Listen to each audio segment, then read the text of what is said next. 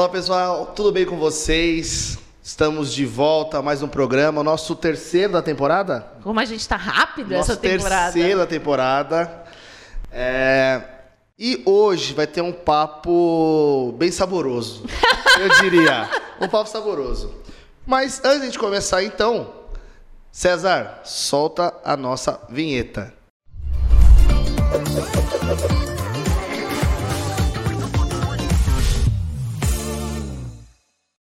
Olá pessoal, tudo bem com vocês? Sejam bem-vindos. Meu nome é Luiz Gustavo. E eu sou a Luciana. Sejam bem-vindos ao Além da Capital. Lu, já falei que deu spoiler já, né? Que esse papo de hoje vai ser saboroso, né? Mas vai ser saboroso porque a gente tá cheio de comidas saborosas do interior. Vai ser saboroso porque a gente vai falar de cozinha, de comida. E vai ser saboroso porque essa mulher que tá aqui na minha frente é saborosíssima. e ela sabe que eu sou fãzíssima dela na física e na jurídica. Você sabe disso, eu já te falei. É um prazer ter você aqui. Prazer é todo meu. Uma gente- honra ter sido convidada para participar. Que bom, a gente está aqui com a Bia Dias. Ela é chefe de cozinha. Chefe de cozinha ou cozinheira? Acho que não dá para ser chefe sem ser cozinheira. Então, chefe de cozinha, cozinheira, Bia Dias, para falar sobre o universo da culinária na, na- no interior, na capital e internacional. Ui, difícil. Mas você é nacional, internacional, interiorana, tudo junto, tem muita coisa para contar. Me falaram muito bem e hoje a gente veio diferente, né? É. Hoje a gente tá bem assim, tranquilo, num clima happy hour, para combinar com o tema de hoje, happy hour. E Lu, você falou muito bem dela já, pra mim e pros bastidores. Agora, Bia, fala um pouquinho de você pra gente, quem tá em casa, pra conhecer quem é a Bia. Bom, o que você quiser. Fica à vontade, fica à vontade. Fica à vontade. Pensei em mil coisas, mas não sei se é o que vai sair. É, sempre quis ser cozinheira. Demorou para eu aceitar essa ideia. Então eu fui estudar economia em São Paulo. Mentira. Fiz três anos na PUC. Puta.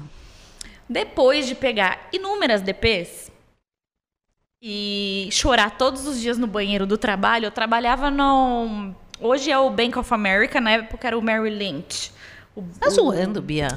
é, no mercado financeiro, loira platinada, magérrima. Ia trabalhar de Lenço, terninho. ah, essa autoagulha. Ah, nada a ver, né? Pra mim, pra mim. Não, imagina, andando na, andando na Paulista. Gata. A- Aquele sonho. Na Faria Lima. É. é. Eu era uma Faria Limer. Sério, uma Faria Faria Limer. Ué, Hoje você ia estar usando aquele coletinho da XP. Se fosse. Todo dia eu agradeço. Aquilo já não tava me, me soando É, bem naquela época. olha só. Chorava. Eu lembro um dia que eu cheguei chorando tanto no estacionamento, porque eu odiava tanto. Que o, ca- o manobrista falou, moça, foi seu namorado? Eu falei, não, eu odeio o meu trabalho. Jura? Aí cheguei um dia e falei, gente, é o seguinte, eu quero ser cozinheira, um beijo pra vocês, tchau. Ficou todo mundo no trabalho assim. Hã?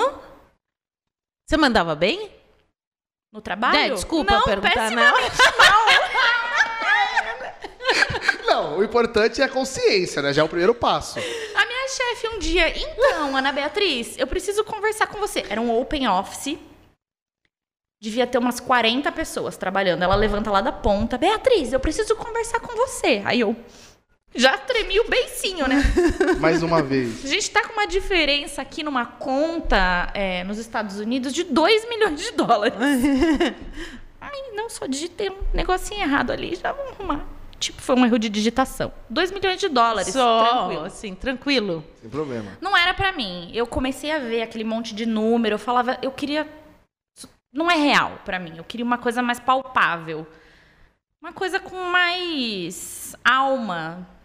Todo meu esse meu lado artístico que vem de família falando, né? Então eu tava me sentindo um pouco oprimida lá. Lógico.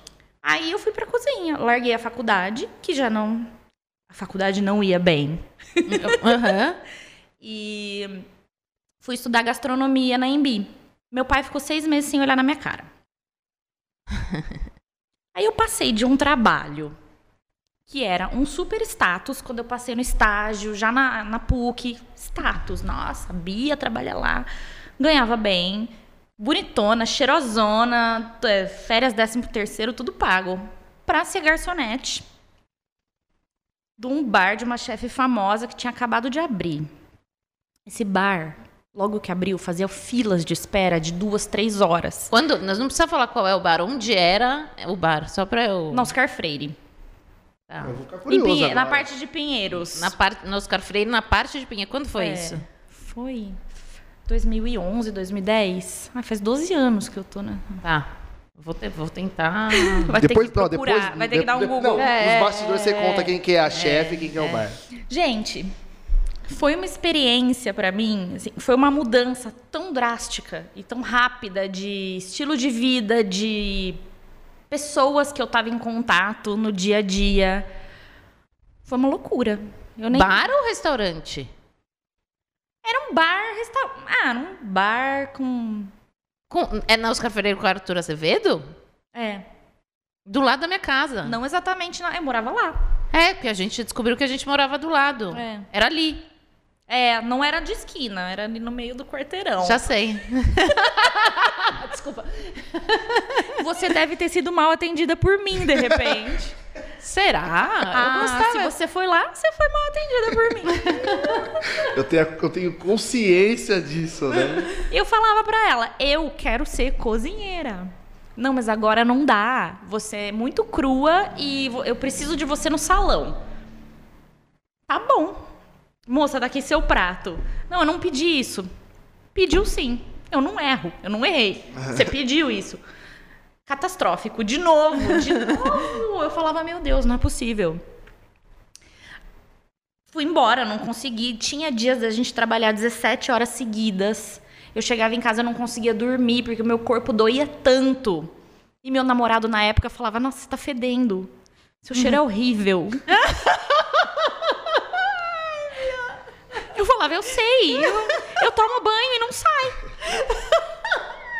Era um cheiro horrível. Fico- fazia parte do corpo, né? Ele era, morava com você na época da Faria Limer? Sim, ele Imagina era a diferença. namorado da PUC. Na verdade, foi ele que começou a me levar pra sair pra jantar. Ele já tinha morado na Europa, tinha morado não sei onde.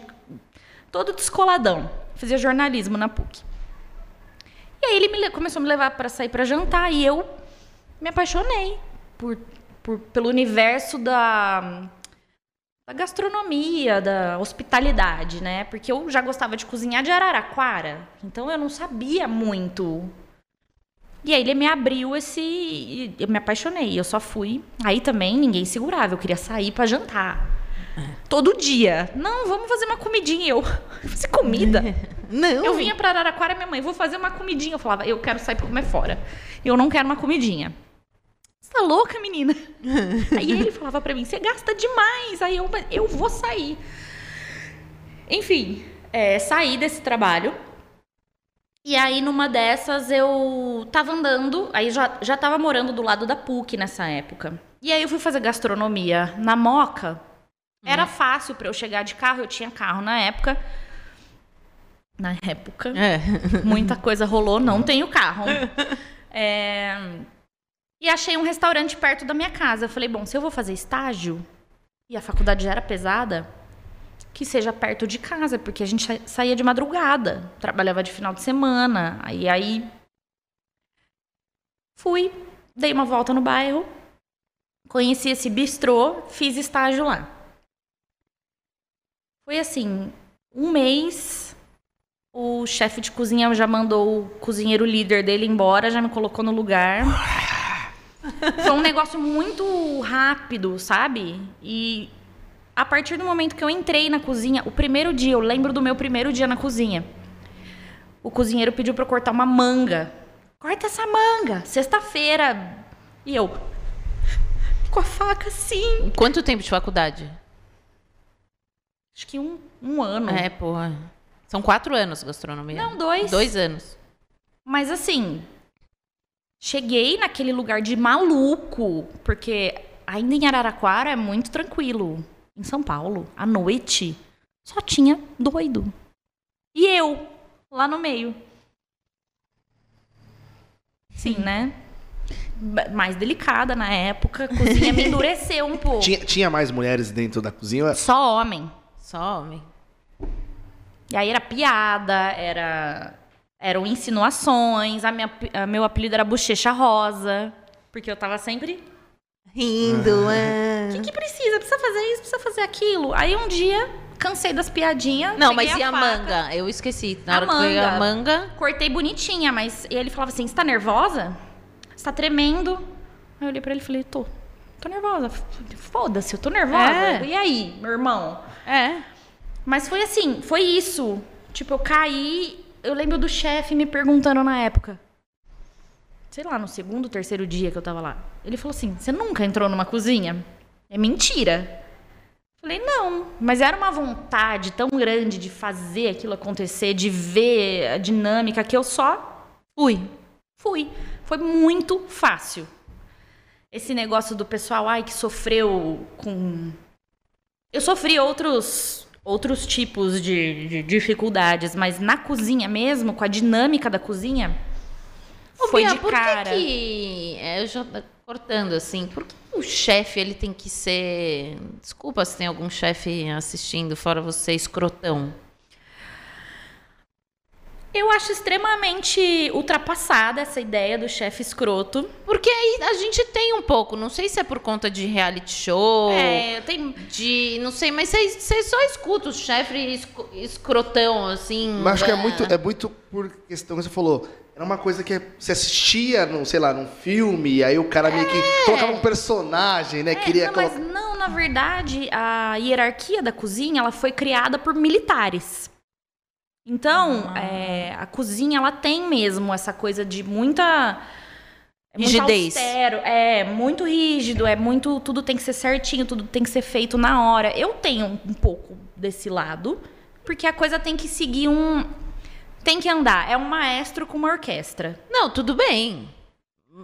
Aí, eu, eu não sei aonde foi que isso, isso aconteceu, né? Então, os chefes, eles são conhecidos por serem sérios, é, um pouco, talvez, rudes. Isso existe. Aí, o, o sensacionalismo pegou essa, essa imagem e, e fez uma caricatura disso, né? E vende. Vende o Gordon Ramsay, que, É sabe? isso. Eu nem, não, nem sei se ele é realmente aquilo. Ou se é só uma imagem. E muita gente vê aquilo e tá entrando nessa área e acha que tem que ser assim. Eu tive um chefe uma época da minha vida que tratava todo mundo muito mal. Muito mal. Ele falava que ele ia bater com colher quente, chamava de idiota, imbecil, pra baixo. Era horrível. Depois ele queria ficar fazendo reunião semanal com a equipe. Eu ficava Nossa, mas isso é assédio Vai a moral, merda. né? Isso é assédio É. moral. E por muitos anos depois disso, eu achei que eu tinha que ser essa chefe. É lógico, você Até eu isso um burnout referência. com 27 Ah. anos. Porque os meus cozinheiros me odiavam. Eu achei que eu tinha que ser isso porque era. Eu tenho que ser chata, É porque. uma imagem que foram passando, vai passando. Não, é uma referência, É. né? O cara é fudido, não sei o quê, eu admirava foda, ele, ele é bom. banana. Eu preciso ser assim. Não, e eu sofri demais com isso. Porque eu fui uma chefe escrota no começo. eu pulei, né? Isso. É, desculpa, tem eu te cortei, eu te cortei, volta. É, mas é que é bom me cortar, que senão eu falo. Não, não, Daqui a mas pouco eu tô cortei. falando da minha avó. Ela adorava cozinhar. Mentira, minhas duas avós odiavam cozinhar. É aquela história assim, por que, que você começou a cozinhar? Meus avós, É, elas e gostavam muito de cozinhar. Nossa, Aprendi com elas na cozinha, vendo elas. né? É, Tipo, o meu não, primeiro não, feijão tá. foi com a minha avó. Para, minhas duas avós, uma nem chegava perto e a outra tentava e falhava miseravelmente. Que Deus as tenham, mas É isso. Bom, mas, é, mas eu pulei tudo isso. Aí, E aí, onde a gente tava? Já nem lembro. rolou o estágio Ah, em São Paulo. É. É, No aí- bistrô. No bistrô. Aí eu tava nessa pegada de faculdade, estágio, muito difícil. Cheguei até a desmaiar na faculdade uma, uma vez, de cansaço. Porque tinha que Nossa. acordar às seis da manhã pra faculdade, a gente chegava em casa meia-noite, fedendo, podre, com o dedo cheio de graxa da chapa, que não sai. E, de- e, tipo assim, estágio é só o nome, né? Você trabalhava igual os outros da ganha. cozinha, né? É, é. Aí eu falei, meu, eu não vou mais fazer estágio, eu vou fazer o que é necessário pra eu me formar. eu não vou trabalhar de graça ao chefe famoso nenhum, desculpa. E nunca fui fazer um estágio, sabe? Ó, trabalhei um ano com Alex Atala. Azar o seu, que trabalhou de graça. Sempre eu entrei nessa área com essa. Eu não vou trabalhar de graça. Eu É posso isso. trabalhar muito, mas eu quero ser remunerada. Pô, todo mundo ganha. Por que, que a gente tem que se ferrar? Não, e eu acho que é isso que o Lu falou. Você estava trabalhando igual. O, é, o seu tra- o, a- o seu exercício lá não era diferente dos outros. Não, e é o trabalho que Igualzinho. ninguém quer fazer.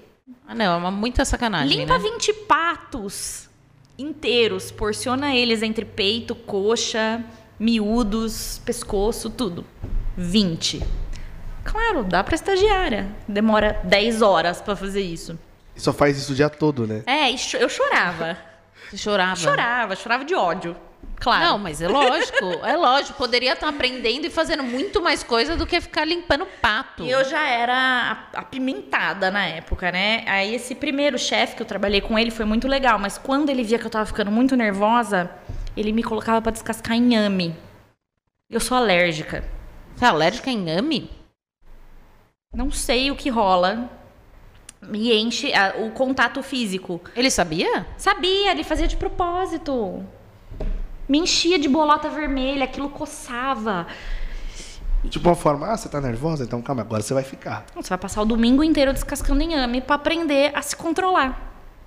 Ô, isso é muita sacanagem, cara. Você tem que ter uma inteligência emocional gigante pra estar na cozinha. Antigamente não tinha esse negócio de assédio moral, né? Não. Se- o tema assédio moral se tornou agora nos últimos, sei lá, cinco anos pra cá. É, mas eu É, acho que isso ainda deve acontecer e ninguém Ah, deve com reclamar. certeza. Na cozinha. muito, até em tem uma página no Instagram, eu não sei direito qual que é o nome, mas é alguma coisa da é, assédio, as mulheres na cozinha, que elas dão depoimentos, todos os dias tem depoimentos e meu, elas falam, chefe famoso, restaurante famoso, fui no RH e pediram pra eu não falar nada, só fui mandada embora. Inúmeros. Mul- Depois- mais mulheres. É, que é mais o que eu acaba chegando pra mim, né? Mas isso eu nunca passei. Graças a Deus. Mas eu ameacei da facada. Logo de cara. Foi a- algumas piadinhas, não- elas não chegaram a cruzar a barreira do desagradável. Mas eu falei, olha, é o seguinte, Amor, é o seguinte. se alguém falar mais um A sem gracinha pra mim, eu vou dar uma facada. É óbvio que ninguém acreditou, né, naquela tonta menininha, mas ninguém nunca mais fez piada. É melhor não arriscar. Gente, a que ponto, a que ponto chega, né? E assim, eu estou aqui trabalhando com a faca mesmo. Você vai vir me encher o saco, eu É, ai, por vou. isso que falam que os cozinheiros são doidos. Qual que é a outra solução que você tem? E, tipo, tem uma coisa física na cozinha, né? Porque tem a, a correria, o vai, o pega, o... Então, você tem que se proteger ali. É fácil alguém dar uma... Ô, Depois eu vou entrar nesse tema aí. Porque a gente é um tema que a gente gosta esse também. Ah, e E aí? aí, eu tive um funcionário que me agarrou uma vez, assim... Eu caí na cozinha e ele foi me ajudar. Eu não pedi ajuda, eu tava me levantando sozinha. E ele, tipo... Ele te agarrou pelo Foi braço? horrível. Não, ele pegou em todas as partes que ele podia pegar. Meu Deus! Aí eu mandei ele embora. E aí É ele óbvio. começou a me mandar um monte de gifzinho pornô no Facebook. Eu descobri muito depois porque ficou naquelas mensagens filtradas. E eu sou tipo a minha mãe pra mexer no Facebook, né? Então, um monte de gif pornô, taradão. Meu Deus. A gente é muito fora da nossa Não, realidade. A gente o resto- não O imagina. resto da cozinha ficou assim. Tipo, eu vi. É sério? Isso que, é sério que aconteceu? ele fez isso mesmo? Não. Foi horrível. É Foi, foi Foi lá ou aqui? em São Paulo. Não, e todo mundo que fica em volta não tem uma reação, É não sabe óbvio. o que faz. Chocado. assim, né? O que está acontecendo aqui? entre, Ah. entre você fazer uma piada desagradável e você ser realmente, o- ter o, o, o approach, né? Ficou, ficou todo mundo assim. Igual É, a a gente. gente tá. E eu, a chefe, na frente de todo mundo, ele fez isso pra me deixar, pra me desmoralizar. Pra me deixar. Ainda bem que você mandou ele embora. Pra me deixar sem graça e, e tudo isso. Bom, mas volta. E aí saiu do bistrô. Aí saí porque Chega. queria É. fazer outras coisas. Sim. Fiz uns eventos, fi- trabalhei em outros lugares e fui jantar nesse bistrô um dia. Isso foi um intervalo de um ano, uma coisa foi muito pouco. Aí o dono do bistrô sentou para tomar um vinho comigo, ele era muito simpático. É, Ele era sedutor, não numa maneira é, Vulgar. Charmosão. ele era um cara É. charmoso, boa praça, todo mundo gostava dele e tal. Ai, eu tô procurando um sócio, porque aqui tá difícil de tocar sozinho, é muito trabalho. Aí eu. Hum. Eu sempre gostei do lugar. Foi um lugar que a primeira vez que eu fui eu já me apaixonei. Tinha muitos anos, a casa era toda decorada com. Sabe aquela decoração que você demora uma eternidade pra fazer? Alguém foi viajar, trouxe um negocinho, penduraram uma cortina ali.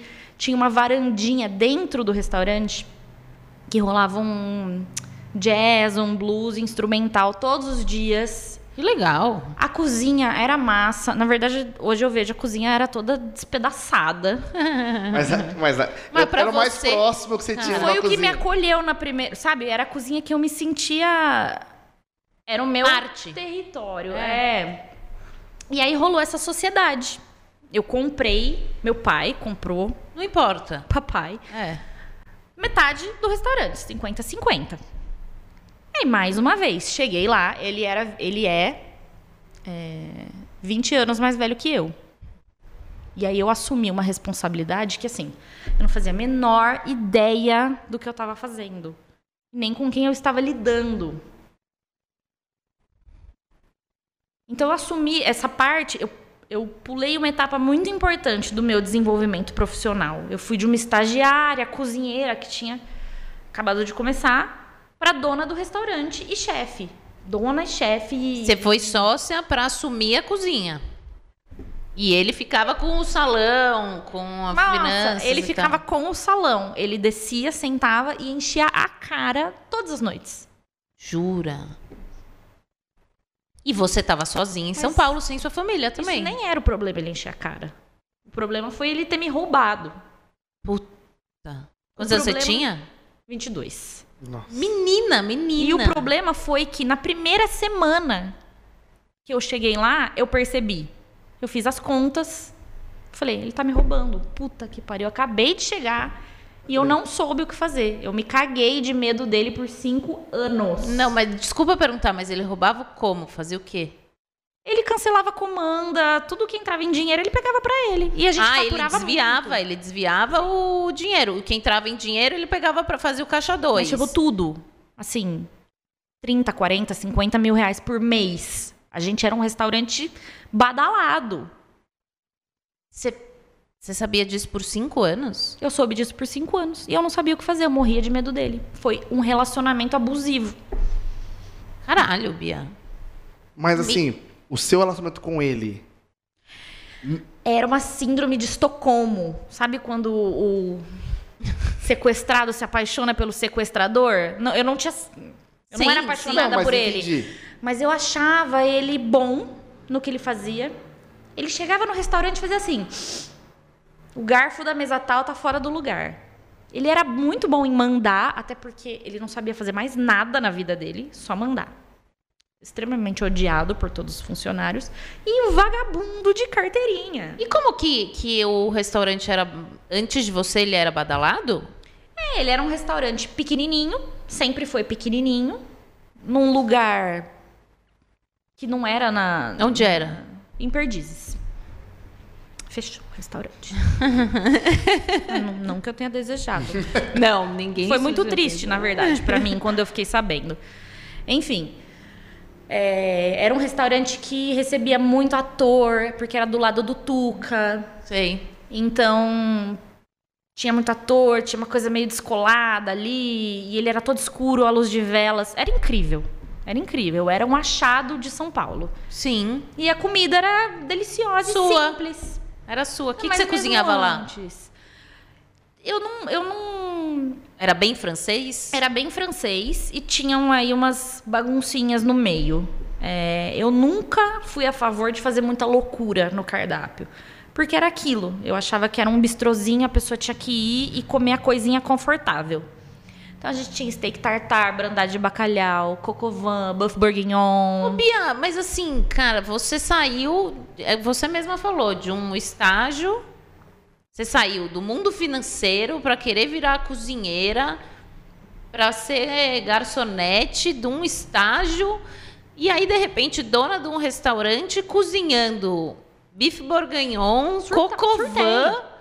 É, com vi- é, como? Você me explica. É dom. Como que você sabe? Porra, por que você Eu não, um. sabia, eu não sabia. Sabe o que é um bife bourguignon? É melhor você explicar. É uma carne, geralmente músculo, é, cozida lentamente ah, no vinho tinto. Aí vai um- alguns legumes, cogumelo, bacon. E geralmente. E o cocovan? É um. O galo que eles falam, mas né? O, nossa famosa coxa e sobrecoxa. Cozida no vinho tinto também, com vegetais. E aí a gente serve com uma purê de batata, uma farofa de parmesão. É muito francês. É, parece simples, mas não é Tinha simples, frite. cara. Pô, ah, meu, então. Um balde de mexilhão que chegava fresquinho, vivo, de Santa Catarina. A gente corria limpar, pré-cozinhava, armazenava, embalava vácuo. E aquilo saía um baldão com um pacote de batata frita que a gente também Você fazia come o mexilhão, vai comendo mexilhão e ele tem um caldo, assim, junto com o caldo, com a batata. Você gosta de mexilhão? Ele é Não. muito enjoado para comer. Ele é muito enjoado. A gente tinha que fazer um com essas comidas para, sabe, chato para comer? Não. É ele. Na verdade, É ele, o, é, meu, é, não, é, é. o meu problema com comida é que eu- minha mãe fala que é até feio. Eu sou de comer com os olhos. Se eu achar a comida feia, É, o mexilhão não é muito. Não é muito eu não bonito. consigo comer. Pode estar cheiroso, Mas- mas, Mas e se ele é tiver numa apresentação? Não, o meu problema é se ela estiver feia. Não, você é fresco, cara. Não, não é, não. é. Eu, tipo, eu não comia um monte de coisa, depois eu comecei a comer. Mas assim, eu olhar, eu achar feio. É que eu acho que a comida que tá bem feita, dificilmente ela fica feia. Mesmo que ela seja uma comida. Meu problema é só isso. Tipo um mexilhão, que não é uma coisa Não, bonita. meu problema é só isso. Eu olho, eu falo, hum, tá legal. e aí eu não consigo. Não consigo, eu não consigo, não adianta. Já, tipo, já sentei na mesa e ficar olhando todo mundo comer. E eu ficar, ah, você não tá fome?" morrendo de fome. Não, obrigado, eu já jantei. Eu comeria à mesa, de Eu repente. também. Eu não consigo. Você entendeu? Eu já- Eu eu- como uma salada. Tem alface? Não, é, Se tiver não, alface, eu tô, tô É que eu aceitando. tudo, eu nunca passei por isso. eu já fui para já fui para ficar olhando várias vezes, várias vezes. Vem jantar em casa, eu chego e falo, nossa. Puta. E principalmente coisa que eu não gosto de comer. Quando não é coisa que eu não gosto, aí eu já vou já vou negando desde o do cheiro. E eu sinto o cheiro, eu falo, é tal coisa. Eu não tenho coisa que eu não gosto de comer. É, eu Assim, então, não. Tomate cru. Tomate? Não gosta de tomate cru? Você é a rainha da salada. Que Cara, eu não decepção. consigo, sabia? não, assim, se ele tá muito misturado na salada juliana, assim, picadinho e tal, com molho bom, eu- ele vai. Mas pegar um tomate assim, Nossa, eu Eu- adoro. eu como igual maçã. Ah, eu também como. Jogo não sal e... consigo. Assim, quando eu vou cozinhar, as, nas coisas, os básicos que eu cozinho, eu mexo no tomate, eu coloco o tomate, eu acho que faz diferença o sabor do tomate, mas comer ele, pra mim, Não, e a Lu, é assim, a gente sai pra, gente sai pra almoçar, cara, é um prato gigantesco de salada, assim, enorme.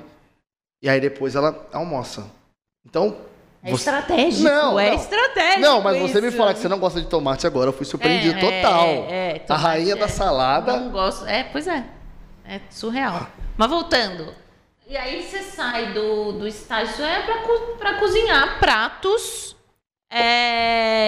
Cara, franceses, elaborados, isso, aquilo. Como? Administrar. Ad- como? Ô, Bia, e como foi chegar no seu pai e falar, pai, quero comprar um restaurante? Ele pirou.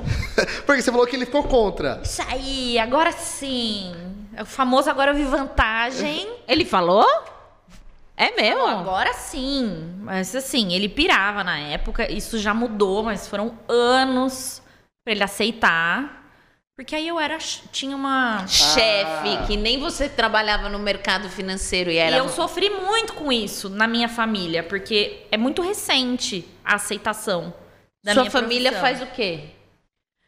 A família do, do- de que meu profissão, pai no geral? com indústria Ah, pesada, nunca. inox e tal. E o meu irmão perfeito, maravilhoso, foi pro caminho dele. O filho Sim. lindo, tudo de bom. A minha irmã, totalmente porra louca, o oposto. E eu falo que eu sou ali o equilíbrio, eu tô no meio termo. Eu tenho cabelo rosa, eu sou o equilíbrio. Veja, aqui é rosa e aqui é raspado preto. Aqui tá branco. branco. sensacional. É, ele queria assim, ele falava, ai, pra mim, eu só vou ficar feliz quando você fizer direito ou medicina. Assim, aquela. Ah, velho, né, gente? Velho careta. Não vai dar, Foi pai. batendo de frente, batendo de frente, mas assim, nunca teve apoio. Apoio emocional. Financeiro, óbvio que teve, né? Até porque talvez eu teria morrido de fome. Meu, mas eu acho isso fenomenal, assim, é o fato de você bancar aquilo que você é, quer fazer com, com seus ônus e bônus. Foi foda pra cacete, com certeza foi foda pra cacete emocionalmente e tudo mais, é, psicologicamente. Mas eu levando no, Financeiramente. financeiramente. Tá, é que você- financeiramente ele teve uma ele teve uma ele deu uma ajuda, mas o restante você teve que batalhar, mas eu eu acho que por um tempo, uma vez eu, eu fui na psicóloga, quando eu decidi vir para cá e trabalhar aqui, ela falou assim para mim, nunca acho que eu nunca contei isso para ninguém. Você tá saindo da Unilever e tal, nananã, você tá indo trabalhar com a sua família.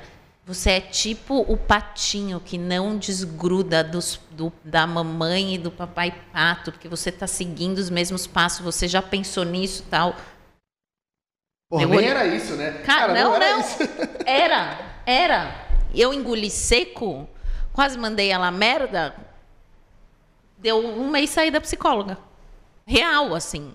E vim, vim seguir os passos É o que a gente faz. daquilo que Sai. eu daqui saía, porque meu, ela me enfrentou, ela estava certa em certo ponto. E assim, hoje sessão de terapia real, aqui. Hoje o que que eu vejo já há alguns anos que eu sou muito diferente deles. Que eu gosto muito do que eu faço no setor e tudo mais, mas eu sou demais diferente deles e você assumir esse emocional é muito foda. Que foi o que você fez, assim, cara, eu não sou da indústria, eu não sou financeira, eu não quero o status disso aqui. Eu gosto de cozinhar. Aquilo que eu tiver que enfrentar, eu vou enfrentar. Caralho, é admirável. Eu acho que as pessoas são mais como eu do que como você, Ah, infelizmente. Mas às vezes eu, eu me questiono até hoje se é coragem ou burrice. Ah, Bia, não, não fala isso. Não, Não, fala não, isso, mas na- meu. mas é, na- você Porque é tem admirável. Mas na cor- tem uns momentos muito difíceis. Eu acho que tem em qualquer. Não, mas na, cora qualquer. mas na coragem, na coragem, a burrice. Porque Oh, você. Dizem, né? É. Dizem que ela é a coragem. proporcional. Isso, porque pra, pra você assumir algo contra todos, você fala, meu. Você vai encarar falei, cara, tem certeza? um monte de merda. É, você- mano, você vai, porque você já tá indo uma carga negativa muito nas suas costas. E a Lu sempre fala isso, você joga, você é o que é a sua energia que você joga pra Ah, é? É? Então, se você já vai contra aquilo que tudo vai, as pessoas estão te falando, você já vai carregando uma carga emocional e uma energia péssima. Claro que vai dar tudo errado, né? Claro que no começo vai, vai acontecer mil coisas. Fala, mano, que burrice que eu fiz, devia ter ficado quieto. É, eu não acho sei que. como eu fiquei, sabe? Não. Pois é, mas você seguiu o seu caminho. Você assumiu e você- não sei se você realizou isso, assim. Ah, eu acho que tem muita coisa que eu realizei, mas eu ainda tô num processo. Eu ainda quero fazer coisas que eu não sei se vai dar. Não, Veio sim. a pandemia, né, gente? Eu acho que atrapalhou Não, bastante. realizou o seu processo de seguir aquilo que você queria Sim, seguir, é hoje- romper, do rompimento. Hoje eu tenho certeza que eu vivo pro que eu faço. Eu respiro o que eu faço. Eu, as minhas sessões de terapia são todas sobre comida. que demais. É, eu amo. É, é realmente uma coisa que tá na minha. corre no meu sangue. Eu não consigo separar a minha vida do meu trabalho. O que não é uma coisa muito inteligente, mas eu não consigo. Porque tá em mim. Eu- o que eu faço todo dia é- sou eu. Não tem outra coisa ali. Eu não tô na cozinha falando, nossa, eu tava muito afim de estar na praia com as minhas amigas. Eu tô tipo, nossa, não tô nem aí que eu não tô na praia com as minhas Mas você amigas. vê Eu- ontem, da, da- ontem, né? Que ninguém sabe, ninguém precisa saber que foi ontem, mas da conversa do Bruno, que ontem a gente. É, ontem. Pode é, falar. Foi ontem que Tá, né? já foi O ontem. Os episódios entram com 15 dias de diferenças, mas a gente gravou No, ontem. epi- no episódio anterior. No episódio anterior do, do Bruno, que é sócio da Build, ele, ele trabalha com construção e incorporação. Eu gosto de falar porque é- é- traz. Porque é a história de você se comparar com pessoas reais próximas de você. Aham. Que a gente estava falando no início.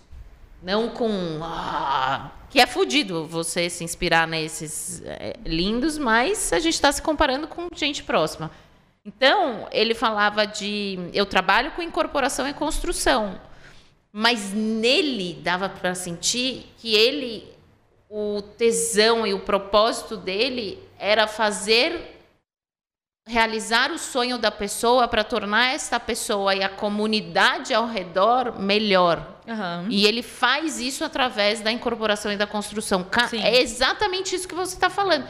Eu vivo a cozinha. A cozinha é. Não tem, ela está dentro de Ela mim. tá. É até irritante. É uma extensão da- de mim. É uma extensão. Talvez eu seja uma extensão. Da... Pode a Bia é ser. só uma extensão da cozinha. Quando você era pequena, você cozinhava? Sempre. Sempre. A minha mãe fala que ela chegou do trabalho, primeira vez que eu cozinhei. Eu tinha sete anos, eu tava sozinha em casa e eu fiz uma sopa. Ela falou tinha uma panela de pressão em cima do fogão, com batata, cenoura, macarrão, frango. Você tinha feito uma sopa. Comível, era uma coisa, apesar dos pedaços estarem gigantes e um pouco mal cozidos, Mas legal, Bom. dava pra comer. comível. Isso é- com um- alguns pedaços de cenoura no teto, ela falou. Sete anos. E você estava sozinha em casa. Você cortou, pegou. Ah, abri a faca, tá, tá, tá, subi num, No banquinho. descasquei a cenoura, não sei, não, Não sei como ela foi parar no teto. mas eu fiz a sopa pra minha mãe que ia chegar do trabalho. Ah, E aí já era. Já era. Eu sempre quis. Eu só não fui no começo porque eu pensava. Eu tava vindo de uma vida super padrão. Vou na escola, volto, saio com as minhas amigas. Tinha, sempre tive tudo que eu precisei. Não era uma. Ah, eu não vou me meter com gastronomia. É muito puxado. Trabalha de final de semana, trabalha de feriado, ganha pouco. E eu tinha, tinha, e tinha aquele preconceito também, né? Meu, você é cozinheira.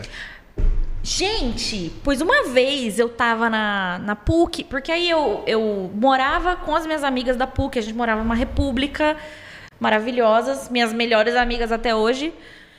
É, Então eu continuei saindo. Eu lembro que tinha o Geo Samba toda quinta-feira, que era o samba das sociais. A gente ia. Aí um cara chegou uma vez pra mim e falou assim: Ah, o que, que você faz? Eu falei: Sou cozinheira. Pra mim, eu gostava tanto daquilo que É, que era natural. ele começou a rir. Aí eu não me liguei. Aí um amigo meu que tava do lado dele deu uma cotovelada e falou: Cala a boca, mano. Ela tá. Ela tá falando sério. E ele. É.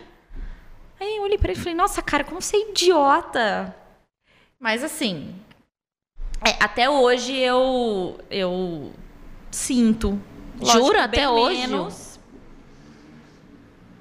Do que antes, porque existe uma é, glamourização. Falando em glamourização, é, vamos falar da gumertização. Antes de falar da gumertização, vamos comer, que eu- a gente tá vendo. É. Aí é assim, cara. Falando- é, porque assim, eu acho que a gente peguei um gancho bom. Isso aqui não tem nada de gourmet. Isso aqui é comida de verdade, é Raiz. nós, raiz, raiz. Não, mas o que faz a comida ser gourmet, eu acho que não é nem isso, é o valor. Hoje o nego, as pessoas pegam uma coxinha, põem um. Só que, ah, essa coxinha é gourmet e ela é 800 reais. Aqui é uma coxinha raiz. É médio, raiz. O porque, tamanho. Que é pra gente. Eu quero que você coma a coxinha inteira. A, Não, a- ó, a gente esse- pegou. É, vamos é, explicar. é, vamos é. expli- explica aí. A gente escolheu alguns cardápios, Não, duas opções. duas opções coisas que a gente gosta e é muito é recorrente aqui em Araraquara. A gente vai num bar aqui na- de final de ano, que é a nossa confraternização, e a nossa dona Luciana adora Eu gosto, gente! Não é só de salada que eu vivo. Uma friturinha. um bo- é um bolinho de carne com azeitona. Isso foi a Luciana que escolheu. E a gente tem a nossa, talvez, o alimento mais conhecido de Araraquara, abraço Ana Maria Braga, a coxinha de Bueno. E detalhe, coxinha de Bueno, patrocina a gente aqui. É, tá? acho por justo. favor, por favor. Manda coxinha toda vez nos episódios pra Isso. gente comer. Ela, ó, ela- Matheus da Bersanete também pode mandar. Então, assim, a gente escolheu, já que é um papo, é um papo gastronômico, a gente trouxe alimentos de Araraquara, que são muito característicos da cidade. Quantas coxinhas vocês Cinco. Quatro coxinhas. Não, mas é porque a gente queria fazer um negócio aqui. Cada um de um sabor. Cada um de um sabor pra gente falar dessa. Eu comecei da gourmetização, mas assim, tem alimentos, aí você me fala. Não é pra gente. A gente não vai falar mal da comida e nada disso. Mas tem alimentos que não necessariamente precisam ser modificados. A coxinha, ela é perfeita. Ela nasceu eu, cara, perfeita. eu amo coxinha. Ninguém mexa na coxinha. Ninguém mexa na coxinha. Mas você pode escolher se você quer comer a coxinha e o, ou o bolinho. Só que a coxinha, eu acho que ela também gourmetizou. Por quê? A coxinha era o quê? Sempre de frango ou de carne. Tá meio frio, mas é bom. Hoje em dia, tem vários sabores de coxinha. Aqui a gente tem coxinha vegana, Necessária, né? Porque Ah, enfim. é, pernil com bacon, brócolis com requeijão.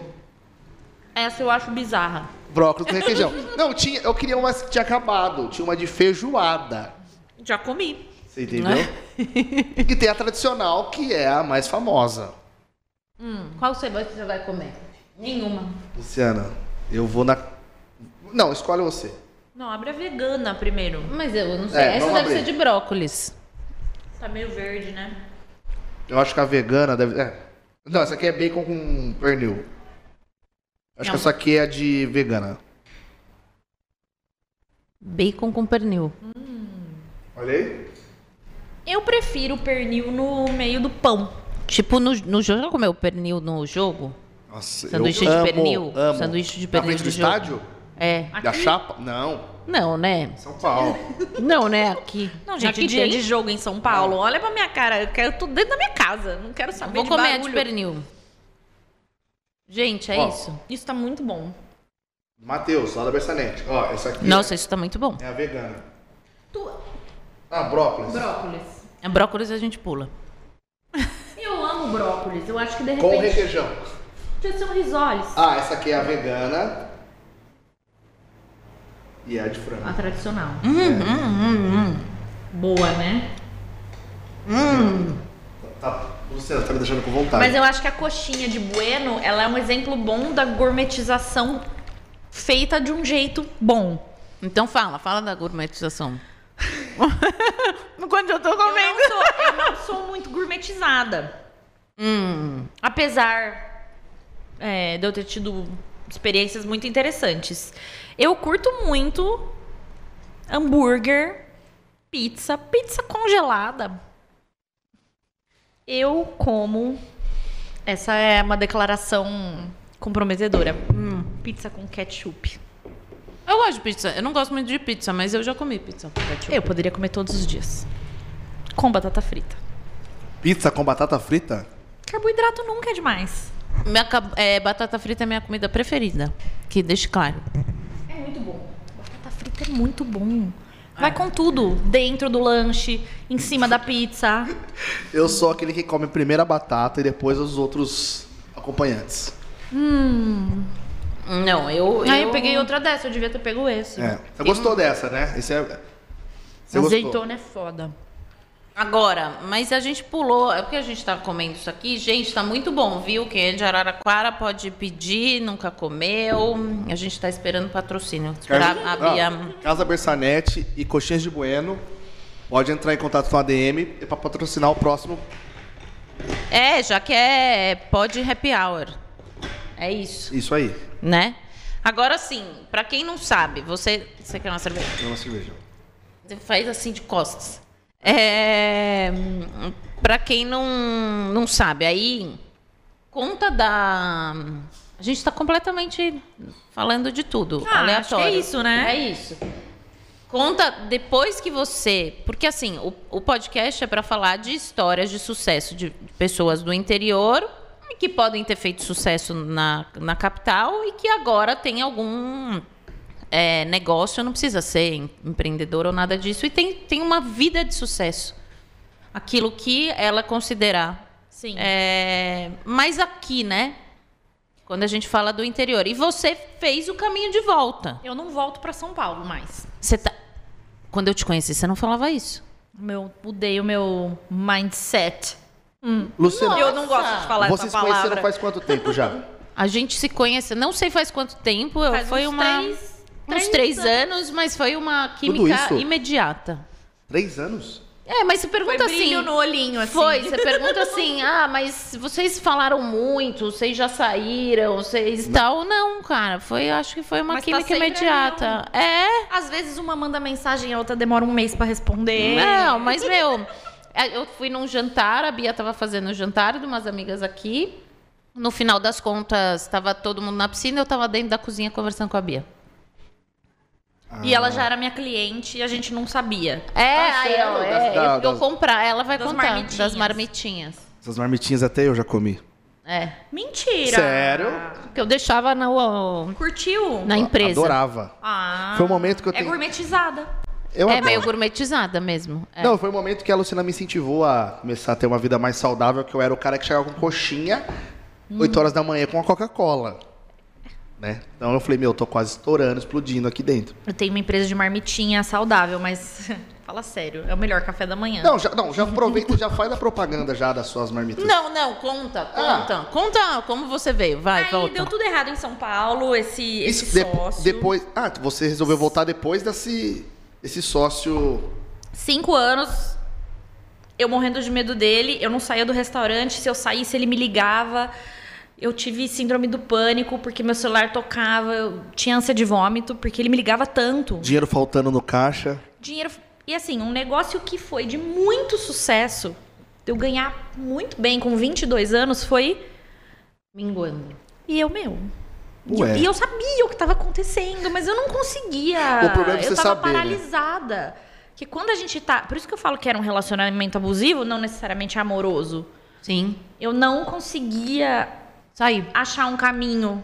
E eu me sentia extremamente incompetente, incapaz. Foi- foram cinco anos bem difíceis. É, até que eu tive um burnout e saí, saí. É, eu falei, então, eu não tô querendo mais. A gente teve uma briga um dia. É, ele falou, ah, vende sua parte na internet. Hã? Você vira. Porque ele tava vendo que a coisa tava ficando muito difícil, porque ele errou a mão. Porque até pra roubar você tem que saber, gente. Ele era tão burro Lógico. que nem roubar ele soube. Se ele, ele cavou a própria cova. Ra- Rapidinho, o que, que é uma. uma Burnout. burnout? Ah, um surto é, de um Psicológico, estresse. de estresse. Surto psicológico de estresse. Geralmente- Isso é um. Agora virou, inclusive, lei no Brasil. É, Cuidar da saúde Cuidar mental. da saúde. Sério? é burnout. Tem Porra. muita gente que tem, muita gente muito nova tem burnout. Você trabalha demais, trabalha demais, trabalha demais, trabalha demais, de repente você trava. Travou, teve É. um burnout. Eu tinha 27 anos, eu era nova. Muito. E aí, assim, eu tava muito sozinha, porque eu trabalhava à noite. E aí eu, sei lá, tinha uma segunda tarde livre, não tinha ninguém ali pra. Abria todos os dias o restaurante? Todos os dias? De terça a domingo. Só Não, que mas na- é normal também. Só que na segunda você tinha que. Tá lá. Tinha que ir lá, tinha que fazer pedido, fazer contagem de estoque, olhar a geladeira. Nossa. É, Resumindo, aí, eu assim, trabalhava todos os dias. Era um domingo que eu não ia, ele me enchia de ligação, porque ele queria fazer terror psicológico em mim mesmo. Ele, ele, ele conseguiu, sabe? Aí ele me agradava. Ai, vamos jantar? Eu ia, porque era um momento de paz, porque eu sabia que enquanto eu estivesse com ele, Não tava te ligando. talvez seja uma conclusão que eu cheguei agora. muito recente. Muito, muito. Tipo, nesse momento, vou falar na terapia amanhã sobre isso. Mandar uma mensagem. Eu tenho um tema pra abordar amanhã, É. eu preciso falar isso. Então era isso, tinha aí, sei lá, no meu aniversário ele, ai não, você não vai ficar sozinha, vamos em casa. E a mulher dele, eles trabalhavam em equipe ali. Tipo, um sabia o que o outro fazia, ele- era toda uma manipulação. E eu era nova e eu tava morrendo de medo e ficou aquela relação de submissão, né? Ele mandava em mim, eu obedecia.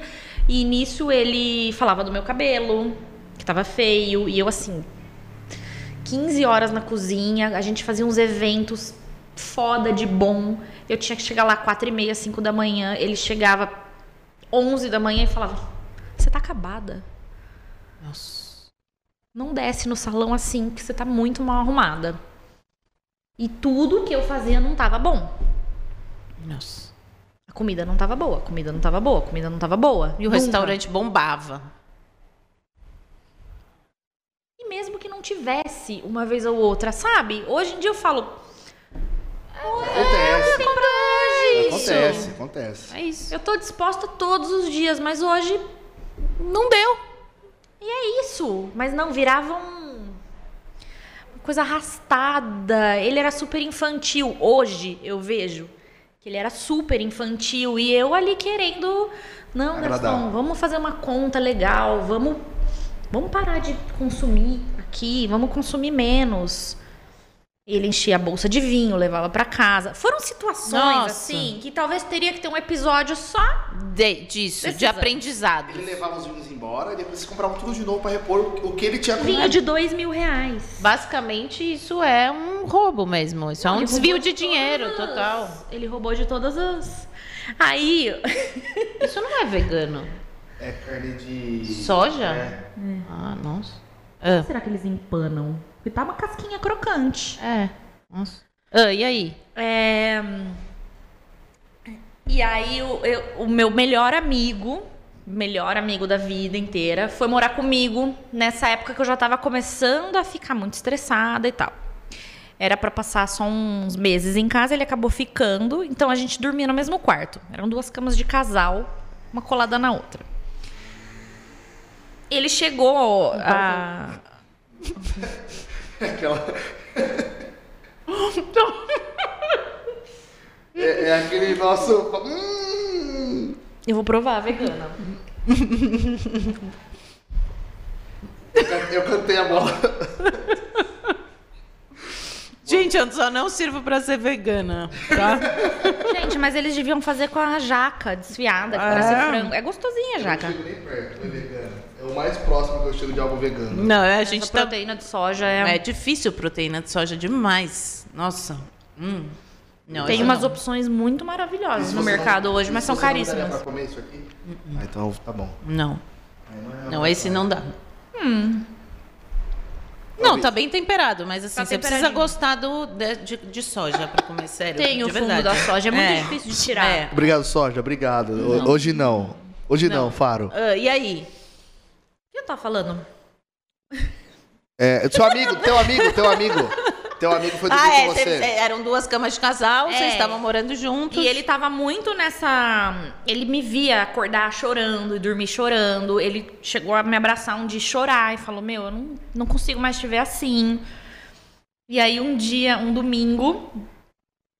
Eu nem sei se a gente contou isso pra alguém, eu e ele, mas um domingo eu tava muito irritada. E ele falou: Vamos lá. Tava fechado já o restaurante. E vamos pegar tudo que a gente conseguir.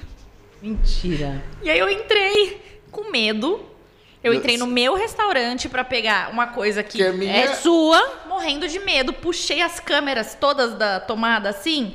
E a gente só conseguiu sair com um queijo desse tamanho. tipo, nem tinha o que fazer com aquele queijo. Vamos comer queijo a semana inteira agora. Saco. E aí? No meio da rua, eu e ele. É. Aí. Botamos pra quebrar. Na sua cara. Receba. Foi ridículo. E aí? Resumo. Eu desconfigurei todas as câmeras, custou dois mil reais. Aí ele chegou. Você mexeu nas câmeras? Daí eu. Quê? É eu? Imagina! Não tá funcionando. Dois mil reais pra arrumar. Esse queijo custou caro. É, O é que- total. queijo... Mas assim, olha a que ponto eu cheguei. Foi horrível. Aí ele falou pra eu vender a minha parte no, na, Na internet. internet. Meu pai do outro lado falando, você não pode deixar ele fazer isso com você, você tem que se impor, você tem que isso, você tem que aquilo. E eu falava, ah, do que que ele tá falando? Eu quero ir embora. É. Aí cheguei um dia, peguei um papel sulfite, comecei a escrever. E ele assim, eu, Ana Beatriz, CPF e tal, cedo todas as minhas cotas para Gaston. Falei, assina aqui, tá aqui, Tchau. amanhã não vem Tô mais. indo embora. E se você precisar falar comigo, você fala com o meu advogado. É. A melhor frase. Ufa. É. Não, e tem- aí depois você imagina, vou sair, bater a porta, olhar pra trás e vou embora, né? E aí? Foi um pouco assim. É uma saída horrível. Todo mundo acha que vai ser legal, mas não é. Você carrega um monte de fantasma. E aí foi isso. E aí você veio pro interior.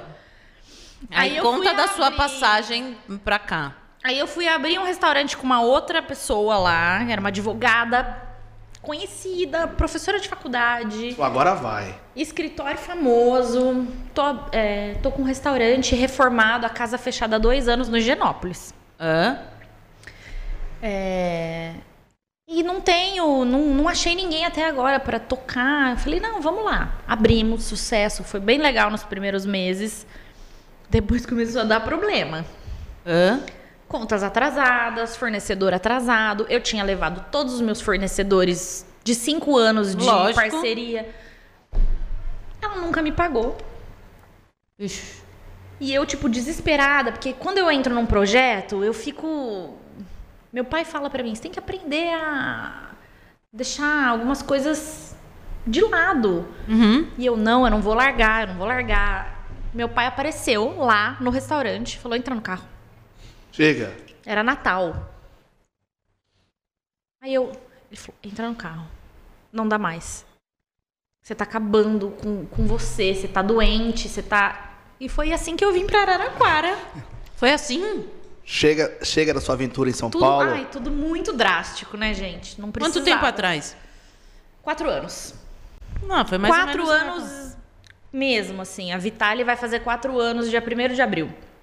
Então conta da Vitale, pra quem não conhece da Vitale. Depois, depois de toda essa tristeza, história triste, o momento de alegria chegou. É, Eu fiquei três meses trancada no quarto. com burnout. Não, isso foi depois, assim, eu já tive o burnout lá no, re- no meu restaurante. Hã? Terapia, psiquiatra, tudo caríssimo, remédio, ai, ficava... ah. Aí tomava um pra animar, um Outro pra- pra dormir. insuportável. Aí depois fui trabalhar com essa mulher, trabalhei pra caralho, já tava melhor. E aí fo- foi isso, de contas, não tinha mais como levar, foi, mas foi mais eh, curto o período, foram seis meses. Sim. É, mas ela nunca me pagou, assim, tava surreal a situação. E eu, não, não, eu vou continuar, vai dar certo, vai dar Calma, certo. daqui a pouco ela me paga. Aí meu pai falou, não, você tem que vir porque é, eu não vou ter como te ajudar. Aham. E você vai precisar. Eu tô vendo que você vai precisar e não tem como eu te ajudar. Então você tem que vir, porque eu não. Você tá mal, você me liga. E meu pai, a gente conversa bastante de, de trabalho, vida, enfim. Aí eu vim, porque eu não tinha mais força pra lutar com nada. Eu tava assim. Eu virei- Desacreditada. Eu murchei, murchei, virei um. Aí eu fiquei uns três meses trancada no quarto. Eles batiam na porta, você tá bem? Eu falava, não, eu quero dormir. Tava Uma com depressão. vergonha, Uma vergonha. Mas a vergonha, você acha que era devido à volta ou porque não deu certo lá? Tudo. Era Tudo. tipo, eu voltei pra Araraquara, pra cidade dos meus pais. Nossa, que. Tô morando de volta E com te eles. incomodava, né? Que na época. Não sei, não sei se é essa palavra ou se eu posso. Te incomodava É, me na incomodava. época. Não era o que eu pensei pra mim, não era o que eu queria. Não era nada do que eu Tinha planejado. tinha planejado. Sim. E aí uma amiga minha falou, Bibi, super amiga, é, por que, que você não faz umas marmitinhas congeladas? Eu tô pegando de uma mulher, eu pego toda semana e eu não tava nem eu não tinha nem noção de que existia esse mercado de marmitinhas congeladas. Hoje virou uma coisa muito corriqueira, Sim. né? Tem muita empresa fazendo. Aí eu falei, ah, tá bom. Falei, ah, vou ter que fazer porque eu preciso ganhar algum dinheiro, né? Aham. O primeiro menu, eu fiz um negocinho ali no Word. Mandei pra ela. Falei, amiga, ó, esse é o cardápio. O mesmo modelo que eu faço hoje. Nunca mudou o modelo. Cinco low carb. Aí ela falou, ai, não sei o que de low carb. Eu falei, que porra é low carb? Ah, você jura? Dei um Google, imagina, eu vivo de pizza. E outra, ela cozinhava comida italiana. Não, Francesa. Francesa, a Manteiga, francesa. 20 quilos de manteiga por semana. É. Se bem que a low carb. Aí eu, low carb, dei um Google. Pinterest. Ah, tá bom, isso é low carb. Fiz o menu do low carb. fiz o menu fit e fiz um vegetariano com opções veganas, que eu já tava nessa pegada de pesquisar. Gente, foi um domingo. Eu acordei com meu celular tocando 11 horas da noite. Tipo, muita mensagem. Muita mensagem. Ela saiu. Você postou onde? Eu não postei em lugar nenhum. Eu mandei pra uma amiga. Saiu. Ah, você só mandou pra amiga e a ami- a amiga disparou. Virou uma loucura. Tipo, foi um. E foi isso por dois anos. Foi um. E eu cozinhando na casa da minha mãe, mas assim, eu tava exausta. Tinha dia que eu cozinhava das sete da manhã às 10 da noite. A minha mãe tava exausta, porque eu, eu mandava nela, E basicamente. você tinha uma ajudante lá que você Tinha uma ajudante, contratei a minha irmã. A minha irmã, uma época, ficou só fazendo etiqueta. À mão. Porque demorou É pra eu me ligar do que tava acontecendo, pra eu entender. Eu só tava cozinhando. Tipo, a minha energia era toda pra montar menu. Você gostava do que você estava fazendo na época? Eu Porque achava- a comida sempre foi muito boa. Mas você Eita, gostava? Eu achava que não. Eu demorei pra aceitar. Eu tinha vergonha É de por- falar que eu fazia marmita. É, porque o nome, né? Você fala, pô, a menina trabalhava lá em São Paulo, que tá fazendo Tinha marmita. tinha um bistrô. mar- Não, e o nome marmita é um, é um nome pejorativo, né? Ficou, né? Hoje eu acho que tá mais. Não, eu acho que hoje com a história da, da- do fitness, do tal, as pessoas, elas, elas não têm mais vergonha de levar. Cara, eu levo aqui minha marmita. Eu gosto de comer esta comida. Eu me cuido comendo esta É, comida. eu acho Ficou que as- diferente. As, redes sociais deram uma. uma... Gourmetizaram a marmita. É, uma- Ai, não, eu acho que é. é- Que isso? Quebraram Não, o sim. tabu da Quebraram marmita. os tabus. Porque a marmita antes era vista como a marmita sem nenhum preconceito, a marmita do pedreiro mesmo, que a, que a mulher Fazia cara- fazia, não é do pedreiro, ou Não, da- da- é do- do das trabalho pessoas, do, do trabalho pesado. A mulher fazia, colocava naquele negócio um monte de arroz, feijão, a mistura, ou não sei o que, aquilo era a marmita. Não, sei- não, é- é. Só que a marmita, se você for pensar, tô- vou filosofar, é uma escolha, né? De você, de você comer a comida da sua casa, que alguém preparou com carinho pra você. Virou realmente, uma escolha. realmente. É isso. E aí você tá levando ela. ela. E, gente, é cultura. Ou a escolha A de não querer mais comer em casa, porque não quer cozinhar mais em casa e pedir pra comer fora. Pedir comida sempre É, fora de casa. E a marmita, a marmita mesmo, ou marmitex, a marmita torre, ela é muito. Uma coisa muito cultural do brasileiro. E é incrível se você for. Ela deveria ser um patrimônio cultural Eu, do Brasil. eu sou adepto à marmita. O meu fogão foi ligado uma vez. A minha mãe sempre teve preconceito. Marmita, eu cozinho. Mas tem marmita. muita gente em São Paulo que não sabe o que é marmita torre. É aquela caixinha? Aí, Aí, é. Aquela caixinha? É. Aquela uma em cima da outra, não Meu, sabe o que, que é. E que tem um motoboy pra entregar a marmita torre aqui no Não. interior. Em todo o interior E tem, tem, aquela isso. que é de alumínio, né? Não, eu E tem aquela que é de alumínio. Pra mim é a melhor de alumínio. Porque você esquentava na, no banho-maria. Que é o que acontece lá na empresa, que na verdade você não tem o. Tem um banho-maria grandão Exato, assim. você tem o marmiteiro. Isso. Você não tem o forno de micro-ondas. É um você tem o marmiteiro. que você esquenta a água. Genial. Eu nunca comi naquela. naquela. Eu achava super legal. Super. Eu falava, mãe, quando eu começar a trabalhar, Eu vou pedir isso daí. me, me leva uma marmita naquela carro. Pelo amor, você tá louco. Eu vou levar. Minha mãe levava num prato, um negócio. Eu falava, mãe, eu quero naquela Que caixinha. coisa, e hoje mudou, né? Mudou. Ah, Bom, a minha. Mas conta da Vitale. A Vitale é diferente. Não, ela um pouco começou- não, ela- Na diferente. verdade, a Vitale Você- tá ainda num caminho de desenvolvimento, né? Você Ah, bombou, ela no, tá. você bombou no dia que você mandou pra sua amiga. Foi e aí ponto. começou. Nunca mais parou. Parou ano passado. Teve um intervalo. Teve um intervalo que todo mundo sabe aquele intervalo que acaba o programa, todo mundo foi assim. Ah, acabou. De repente ela entrou no Instagram e falou: Gente, eu tô precisando respirar. Sério? Aí eu tenho certeza que você recebeu trocentos inbox, tipo, é sério, Bia? É, É, sério, eu tive, sério? na verdade, algumas coisas me incomodavam. Depois eu comecei a aceitar. Eu parei de, de- Eu abandonei esse preconceito. Na verdade, eu tive que abandonar muita coisa, né? Muito plano, muita ideia que eu achei que eu ia ser como profissional. E aquilo foi dando. Mudando a rota. E foi difícil. É difícil, né? A gente mudar uma rota que a gente tem certeza. Mas foi uma parte de amadurecimento, que as coisas na vida não são como a gente quer. E eu só. Depois que eu aceitei aquilo, eu só. Falei, não, é isso que eu faço, eu tô amando. Eu tinha. Apesar de eu trabalhar muito, eu tinha final de semana, eu tinha um horário flexível. Se eu não tava muito afim, eu ficava de boa. Eu trava, tava trabalhando na casa dos meus pais, que Sim. odiavam a ideia. Sim, Porque a óbvio. casa ficava inteirinha. A casa é grande e ela ficava inteirinha engordurada. Tinha que levar a casa inteira. Nossa. O meu Terminava de- quarto. terminava de cozinhar e tinha que lavar ainda, né? Meu quarto era tipo, ah, passa a sala, sobe a escada, o quarto lá em cima tinha Gordura. cheiro de almôndegas. Constante. Minha roupa do guarda-roupa todas cheiravam almôndega. Ainda o meu bem que banheiro. Você não namorava mais o Faria Limer.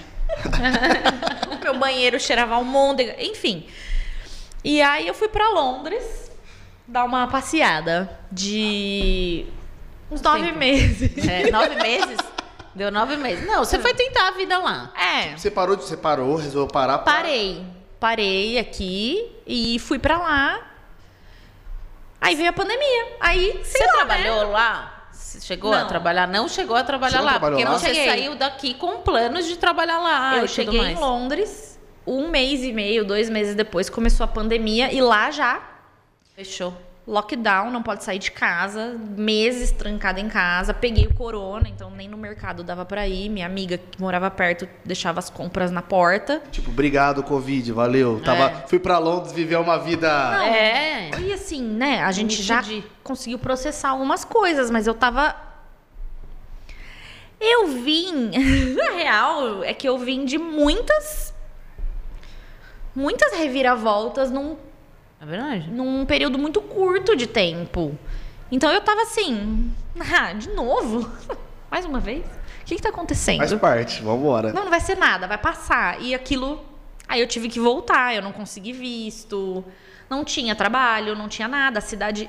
Londres ficou uma cidade fantasma, era bizarro. Não tinha ninguém na rua. Nem, Ninguém, ninguém, em lugar nenhum. Nove meses trancada. Não, fico, foi uns três ou quatro meses, assim. Aí depois foi aquela Começou a liberar um pouco. Foi tudo muito difícil de entender e aí eu voltei. Aí voltei com a Vitali. Gente, tô de volta. E aí no Brasil, a coisa da pandemia tava diferente da Europa. A Europa já tava muito ferrada. Demorou, né, para foram as- os picos foram em fases diferentes. Então eu cheguei aqui, a galera tava mais branda na, na Sim. no assunto pandemia. Então a Vitali, falei, gente, tô voltando. Vitali bombando. Aí veio o lockdown em Araraquara. É. Fudeu, sabe? É. Eu sou a pessoa, eu não sou o exemplo que vocês falam, olha, prosperou na pandemia. A gente trouxe aqui hoje um exemplo. Eu não prosperei na pandemia. Vou, uma- vou te falar que a gente não, eu não prosperei nenhum E eu tenho negócios. ódio, sabe? O empreendedor tal que aproveitou as oportunidades da pandemia, não. ah, vai tomar no. Não, eu sou aquela empreendedora que sobreviveu à pandemia. e eu tô achando Sobrevivemos. assim, Luciana, obrigado, tá? Me tá mantive. na raiva. Aproveitou É. a pandemia e está vendendo agora pijamas para pets. Não, Quem aproveitou a pandemia para alguma Quem é essa Que pessoa? aproveitou o quê, querido? É. E me dá ódio mortal. E foi esse ano De merda. um ano de sobrevivência mesmo, de assim, dar o máximo só pra estar aberto. Isso é uma uma, uma Mas, assim, realidade. eu acho que vale falar porque nem todo mundo conhece a Vitale. A Vitale, ela tem uma pegada da marmita, da marmita, mas é a sua comida é diferente. Antes eu, eu sempre comprei marmitinha aqui e tudo mais. Eu comprava, comia e gostava. Comuns. O seu tempero é diferente. É o gap da Vitale, sabia? É o que todo mundo ama, é o gap da Vitale. É o bug.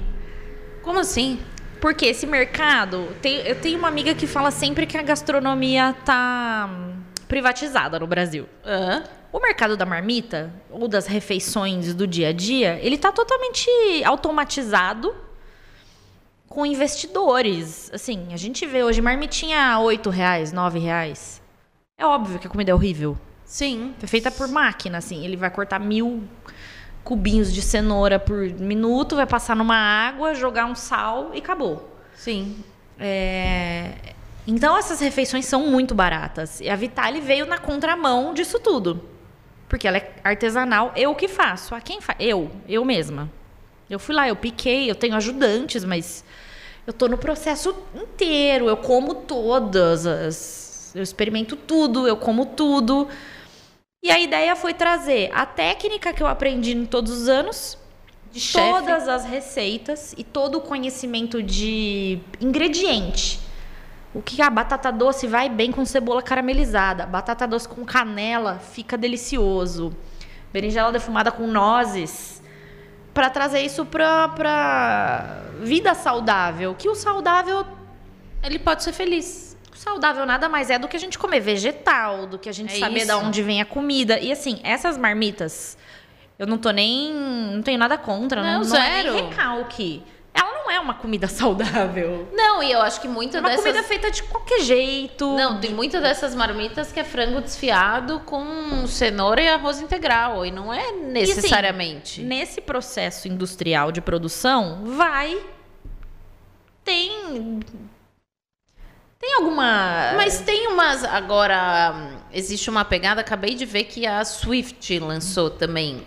Que é no estilo da Live Up. Aham. Que é a. É, que é a. Não é a marmita, né? É, é o prato. É a carne É. a vácuo que É você tudo a vácuo. As É porçõezinhas. a, a porção a vácuo da proteína, do carboidrato, do legume e tudo mais. O que você acha disso? Eu acho que eu me comparei com essa, com esses negócios. Eu usei. É gostoso. Eu usei. Eu não provei, porque também eu já tava em Araraquara. Tem umas coisas boas e umas coisas ruins também. Eu acho que a Live Up tem essa pegada da, da orgânico, né? Não, e a Live Up ó, agora ela é gigantesca, né? Então, mas ela teve um investimento inicial de tipo. Eu não sei, eu li uma matéria sobre eles. Foram três amigos. É isso aí. Foi um investimento assim de 3 milhões. É a, é a É gastronomia privatizada. É. E é uma coisa muito doida, que é a diferença da Europa, por exemplo, que tem a, a- Você pode fazer o simples e viver sua vida. É, sei lá, você pode ter o seu café do bairro, abrir, fazer uma tortilha incrível, fazer um croissant maravilhoso, vender lá e, você aquilo tá vai pagar as suas contas. E no Brasil isso está se perdendo cada vez mais. Ou é uma indústria ou você não é nada Mas no interior não. tem essa, esse espacinho. Tem esse espacinho. Antes de você chegar, a gente estava falando de. Eu gosto muito de pão, e eu gosto muito de trabalhar na em padaria e tudo mais. E eu faço isso em São Paulo, sempre fiz. Eu sempre falei aqui. Oh, não tem um lugar que eu consiga ir. nananana." Eu sou muito fã da padoca do Cadu aqui. Amo. Amo. Cadu, Cadu, pode patrocinar a gente também. É, mas Toma assim, vergonha na cara, Cadu. É, mas, mas eu gosto dele e gosto daquilo que, que É, ele fez. Cadu e go- e tem ele- o pão na veia, o ele Cadu. tem o pão na veia e ele veio tentar e tudo mais. É, e aí o que a gente está vendo aqui é que abriu vários lugares, tanto que a gente falou de alguns, de Tem alguns o daqui. No café, No- que é no perto da café. casa. Eu tô... Então, e Viciada eu acho que, que o interior, não só Araraquara, tem esse gap para você viver daquilo lá, da, da padoca, do café, do Eu não posso ter o meu negócio da marmita fit. simplesinho, só que eu acho que tem uma pegada ali, que eu acho que fica com uma cara de uma coisa mais elitizada. Ah, tem. Tipo, o, po- o povão não vai frequentar. sim, Não, sim. não é uma coisa assim que em São Paulo já acontece mais isso. O botecão é o lugar onde todo mundo se encontra. Sei lá, o, ah, como- o bar do Luizão, Casa do Norte Luizão, no Santa Cecília, que eu amava ir de domingo. Era assim, tava lá o dono, Você encontra todo mundo. 80 anos sentado, mesinha de plástico. Ninguém te atende bem, porque você tá lá enchendo o saco deles. É, de- Sim. tem de tudo. Sim. Eu acho que isso precisa vir pro interior. A coisa que é. A, a Vitale, por exemplo, é super acessível. E as pessoas acham que é chique. Não, mas sua comida é muito chique. Não. Ela só traz alguns elementos aí que, que Não tem que outras. As pessoas não têm acesso. Mas ela é acessível, sabe? Tem um quibe de batata doce, é acessível. E agora a gente tá vindo com as marmitas do dia a dia mesmo, com a quentinha. É, aí agora ela veio pra quentinha. Eu, eu... E eu tô amando. Eu tô- tipo, tá sendo uma coisa muito legal. E o que, que você acha que é da maior diferença, assim, do, da, do paladar e do jeito da capital pra cá, pro interior? Eu acho que a, a, a capital, São Paulo, já tem essa cultura um pouco mais é, cultivada ali, né? De, de é, curtir a comida pelo que ela é. O que eu vejo aqui é abre um restaurante novo, todo mundo vai e fala que é incrível. Só porque abriu, é novo, é bonito. E de repente tem um botecão lá na Chácara Flora, que vende um torresmo incrível, que ninguém vai, porque o lugar não é bonito. Falta um senso crítico que vem com. O senso crítico ele vem com a sua educação de base, né? Que é um grande problema no nosso país. Então, uma coisa leva a outra. Não tem nem como dizer que comida não é política por isso. Sim, mas é que virou.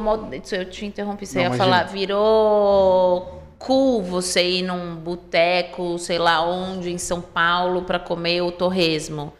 E eu acho que no interior em geral, Não você espera ir no restaurante chique novo. É isso.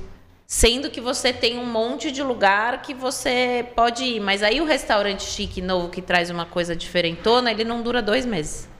Porque as pessoas estão acostumadas a. não estão acostumadas ou não tem essa. Não é nem não estão acostumadas, não tem a cultura de sair para almoçar, jantar. Eu saio muito para almoçar e para jantar quando eu tô lá. A gente não come em casa. O, o Beni, ele pede muito iFood. Então, a gente tem essa cultura daqui, não tem muito, muito jeito lá, né?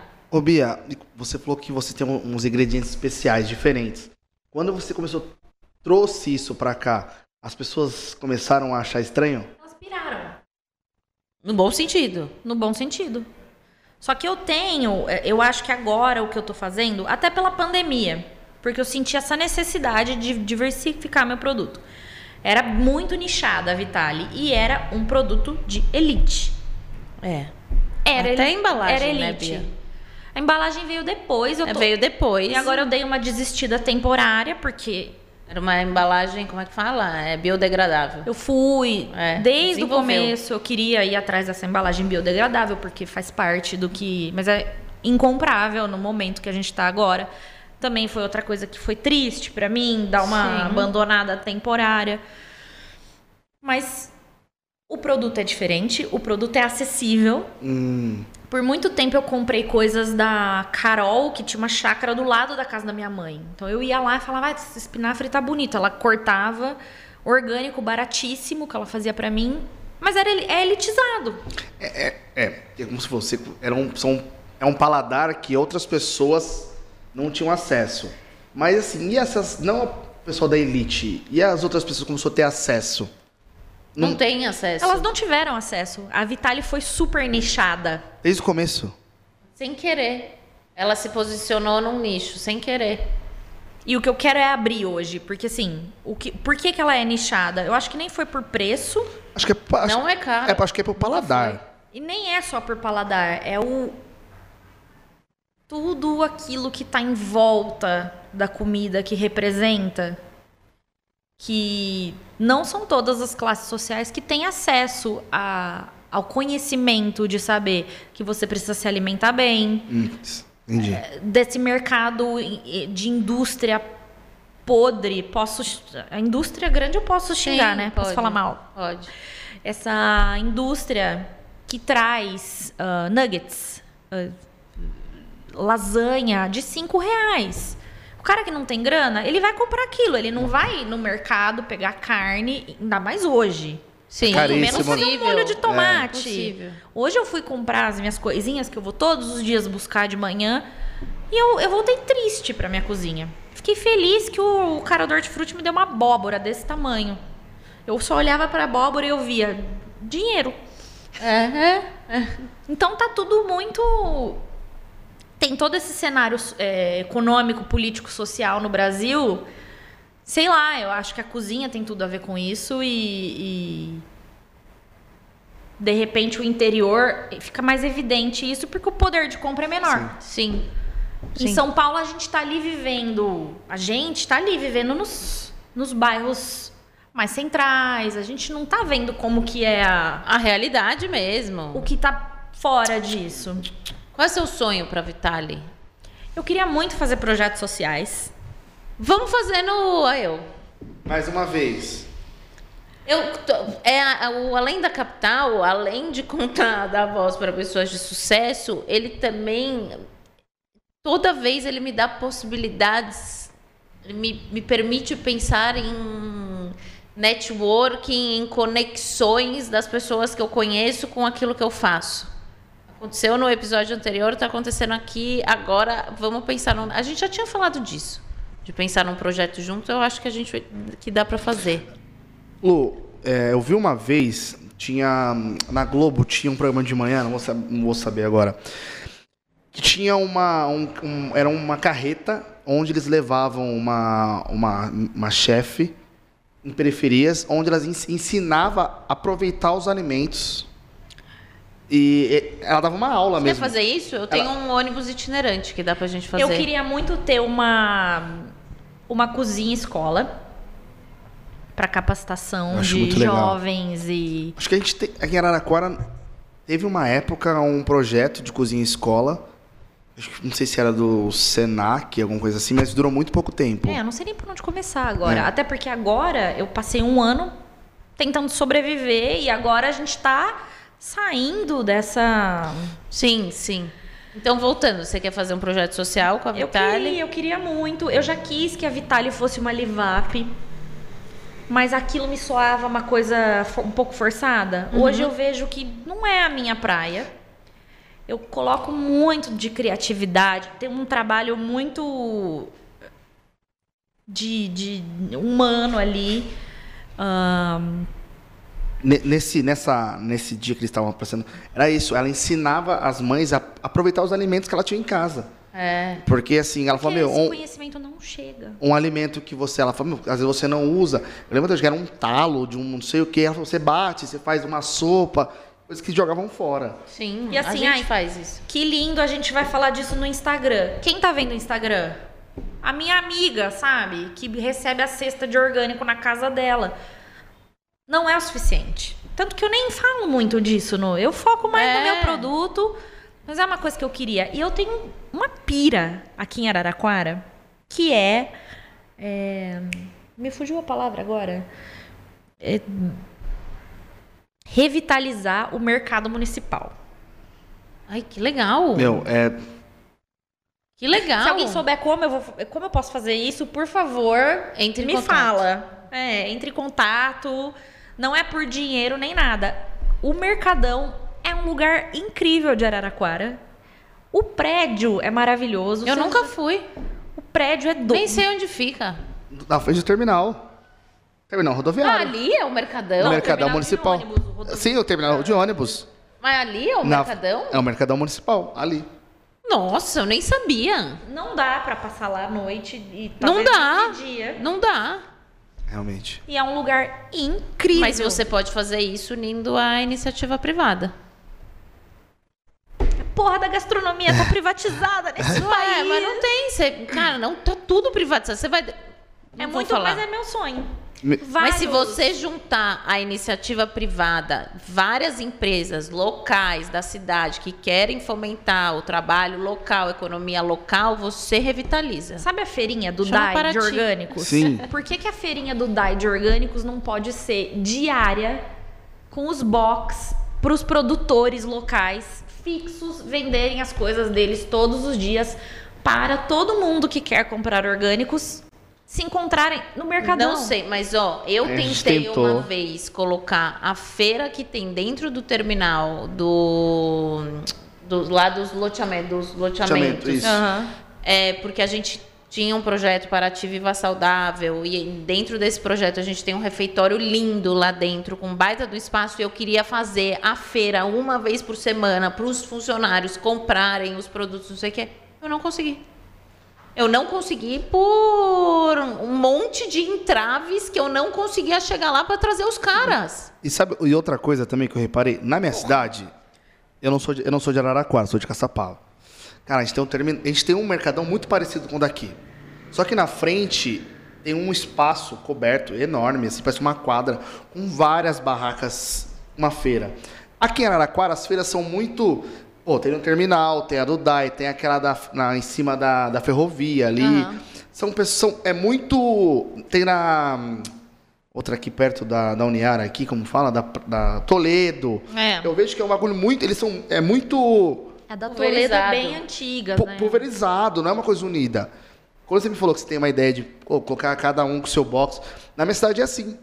É uma coisa cultural de todo mundo, de final de semana, 8 da manhã, vamos na feira. E aí Bia, você faz, faz. Você come o pastel do, do João do Pastel, que tá lá todo dia vendendo um pastel maravilhoso de queijo, sei lá, de vento. Toma uma Garapa. com limão ou abacaxi. É só uma dica. É, é. E rola todo esse. De repente tem um samba com uma feijoada num sábado e. E de repente tem uma lojinha de embutido artesanal, do, sabe? É transformar o simples na vida da pessoa, que é, é o que é pra ser. E você fomentar o mercado local. E, e fazer isso ser viável e fazer isso ser uma fonte de renda cabível para quem faz. Porque hoje eu não vejo isso. Eu vejo as pessoas que são os produtores pequenos, ou até eu, como uma pequena empreendedora, se esforçando muito e lutando muito para chegar num lugar que sempre tem uma coisa maior, uma indústria que te. Não, mas ali é mais fácil. Mas o que, que te ajudaria a fazer isso? Política pública ou Eu não faço coisa? nem ideia, é só uma ideia que eu tenho e ela fica ali na minha cabeça e eu falo, nossa, eu preciso trabalhar essa ideia, mas putz, eu preciso cozinhar agora.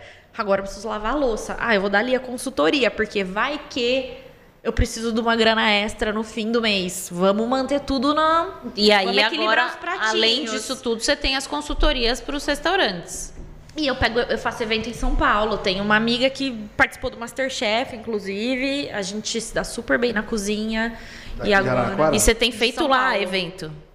Ah, é bom saber. Faço muito evento em São Paulo, faço evento aqui. Eu gosto de cozinhar, então. E eu não quero ficar E o- presa numa. Num negócio. quero fazer uma marmitinha low carb só. Eu quero. E agora, nessas marmitas que eu tô fazendo, eu faço quarta da feijoada.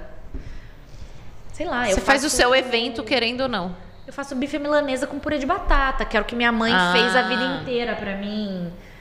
Bife a rolê com, com batatinha. Ah, fala sério, é muito bom. Meu paladar infantil tá Yama, adorando. Tá é. Nuggets, tá eu faço, adorando. eu faço nuggets lá. Eu moo o frango em pano, frito, faço nuggets da casa. O que que te fez, gente? A gente deve conversando há um tempão. Eu preciso nem aí coisa.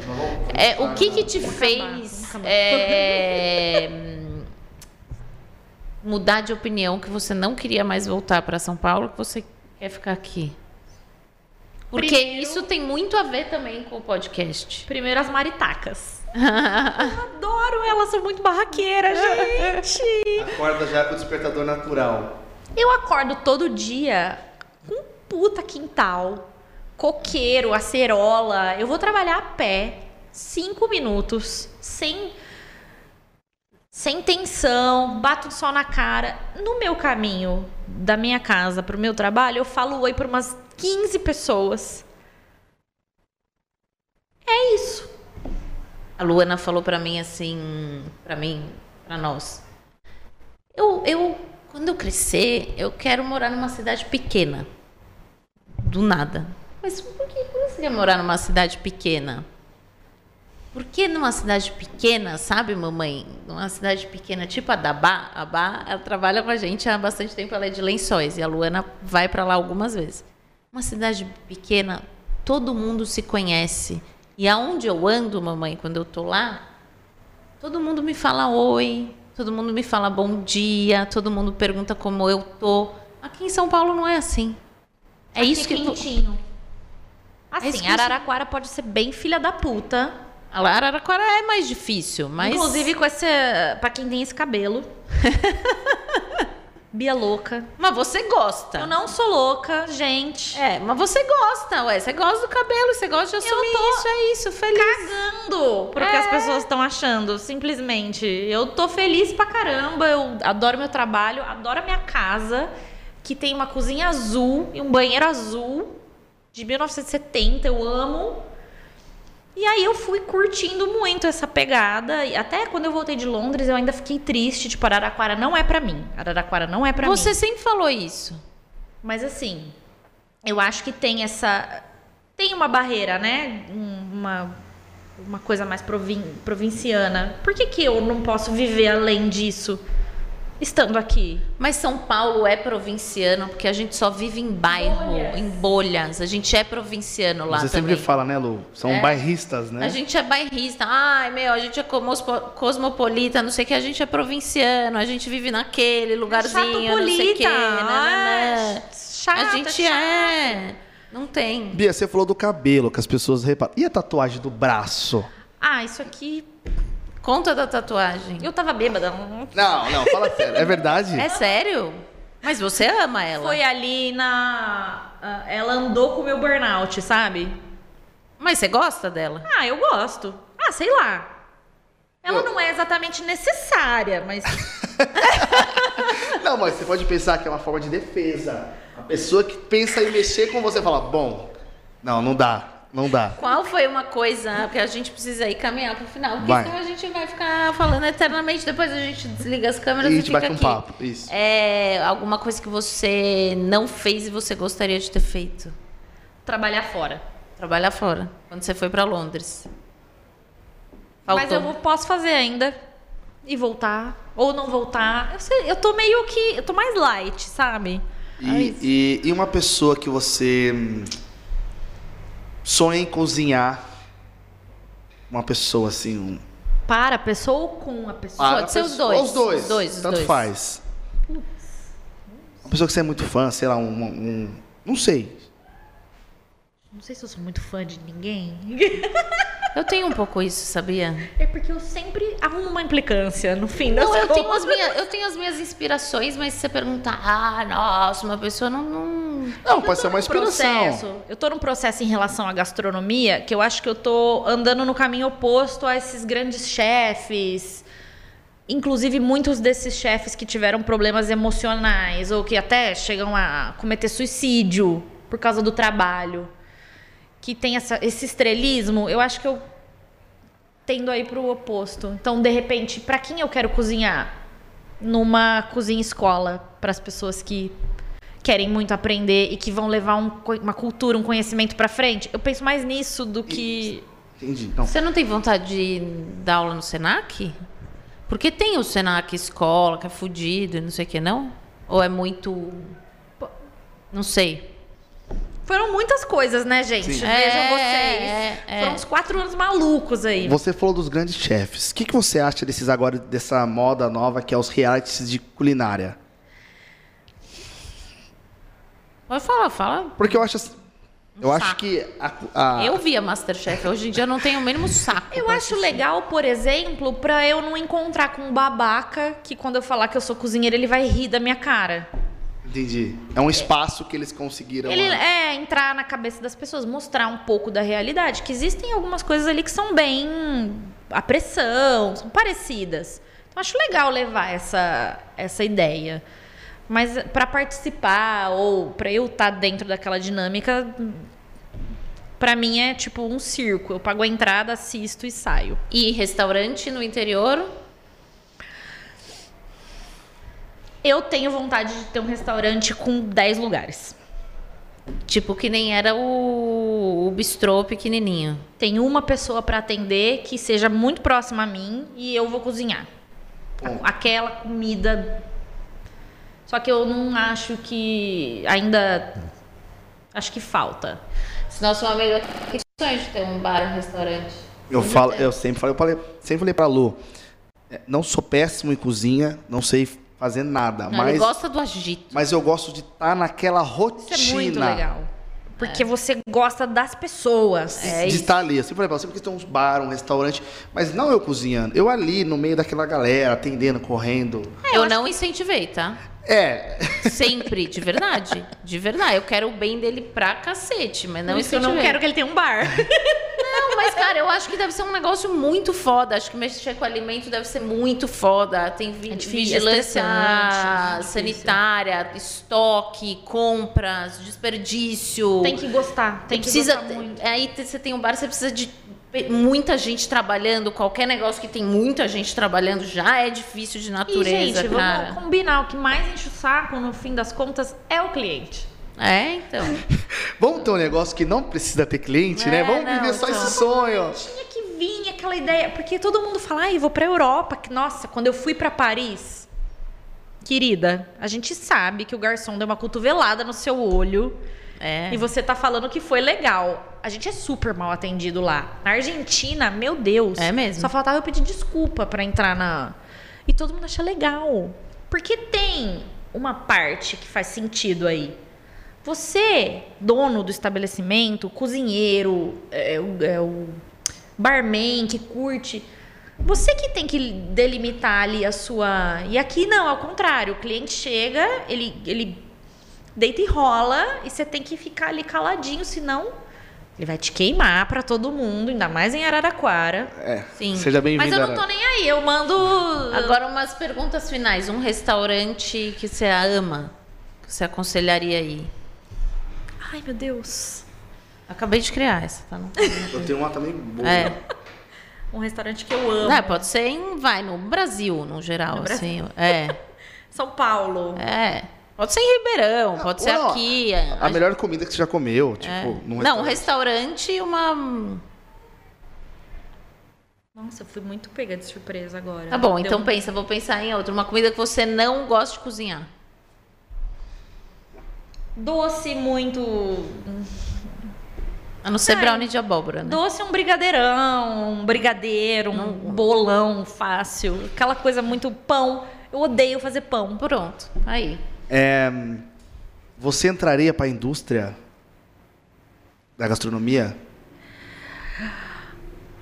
Se eu tivesse dinheiro, se alguém quiser. De repente, sim. Com uma pegada. Ah, gente. Uma pegada dinheiro vitalha. todo mundo ah, ninguém gosta, tá né? fazendo caridade. É, É, isso, ninguém- sempre falo isso. E tem um, um- algum chefe que você se inspira ou que você gosta muito de tipo dos pratos que ele produz? Eu me inspiro muito no meu chefe, que, que ele era péssimo de um lado, mas ele era genial do outro. E eu sempre lembro das coisas. O primeiro, Faz anos, eu sempre lembro de tudo que ele me ensinou. E, meu, a minha comida é ele, assim. Tudo inspirado nele. e seu prato favorito? Fora a pizza. Gente, Com ketchup. batata frita e hambúrguer. Tamo, tamo aqui pra falar. Mas qual hambúrguer? Tem algum que você ama? McDonald's. Você jura? Ah, Bia. McChicken. Nuggets com molho ranch e um quarteirão. Ô, Bia, tem um, um- Eu amo hambúrguer, assim, minhas, minhas comidas preferidas é batata frita, por incrível que pareça, salada, não, vou- não vou falar, é verdade, salada. Salada. É, salada, é, hambúrguer, batata frita e churrasco. O melhor. Ah, eu já te falei isso. Pra mim, o melhor hambúrguer de São Paulo é o do, da borracheria, que era o antigo underdog que a gente falou das empanadas. Eu, quando eu ia no Underdog, não tinha hambúrguer ainda. Ou tinha. Tinha hambúrguer, era só uma portinha. Ele tinha É. a parrilha e o hambúrguer. Eu acho que eu só comia uns negócios E lá. eu eu pago- tava sempre bêbada, eu Né, não então eu lembro. pago um puta pau pro Santi, de verdade, assim. E. Cara, ele, ele vai na hamburgueria dele, lá na parrilha dele, e no meio da parrilha ele compra um McDonald's. E ele fala assim, cara, é animal pra cacete o McDonald's. É aí você. Você não segue o Santi no Instagram? Eu sigo. porra, ele é sensacional. Um puta pau pra ele. É, não, não é tenho, que, não, eu não tenho que falar. Eu acho que o McDonald's é uma coisa, é um Eu patrimônio mundial. Claro que a gente sabe todo o mal que Não sei faz. se é o sódio. Eu não gosto. Mas, não, Tem eu, uma eu coisa do amo. mal ali que te, você Eu não como, eu não como McDonald's, voltei da praia agora. A gente ia parar no McDonald's, já estava planejado. Eu fiz meu sanduíche em casa. Eu não como McDonald's. Sério? Sério, sabe? Fiz meu Você sanduíche. pôs o que no seu sanduíche? Eu é, tinha né? dois. Frango desfiado. Não, tinha dois é, bifes de filé mignon em casa. Eu fiz filé mignon, fiz pão, filé mignon desfiado, Salada. maionese, salada, pão. Porra, ficou bom pra caramba. Maionese conta como comida preferida? Conta. Porque maionese, assim, é tipo uma entidade pra mim. Maionese é bom, né? Não, maionese não Não, mas tem- não é industrializada, né? Qualquer uma, não qualquer uma. Maionese é um. Eu trabalhei com Hellmann's vários anos, né? Eu falo, a Luciana, maionese, a Luciana conhece. É, Não, maionese eu eu, não tenho conheço. preconceito, a não ser que seja, sabe, aquela É, coisa não, que você tem fala, não, essa, essa aqui não vai dar. Desde que eu sou criança, é um pote de maionese por semana. Ah, é arroz, salada, é maionese. E esse meu melhor amigo que morou em São Paulo, ele fala: a cena mais nojenta da minha vida foi quando eu cheguei em casa e você tinha cozinhado pinhão, Comeu maionese. porque era a única coisa que tinha em casa só pra comer maionese. Você estava comendo pinhão com Você maionese. já misturou leite na maionese? Não, Não? não. Ah, mas depois eu conto Opa! essa, no- essa no- nos bastidores, que foi como quando eu trabalhava na Helmas, que a gente criou a Helmas de Leite. Ah, ah, tá. Nossa, Que, depois eu falo, não vale contar com aqui. Maionese de leite, não leite com maionese. Eu pensei num. Não, é Eu quando ta- você eu- também imaginei não, batendo. Não, não, quando Eu você mistura um essa- pouco... Você mistura um pouco de leite pra deixar a maionese mais... Maravilhosa. Acho uma delícia. Uma papriquinha defumada, É um polvinho grelhado. É, pronto, já foi.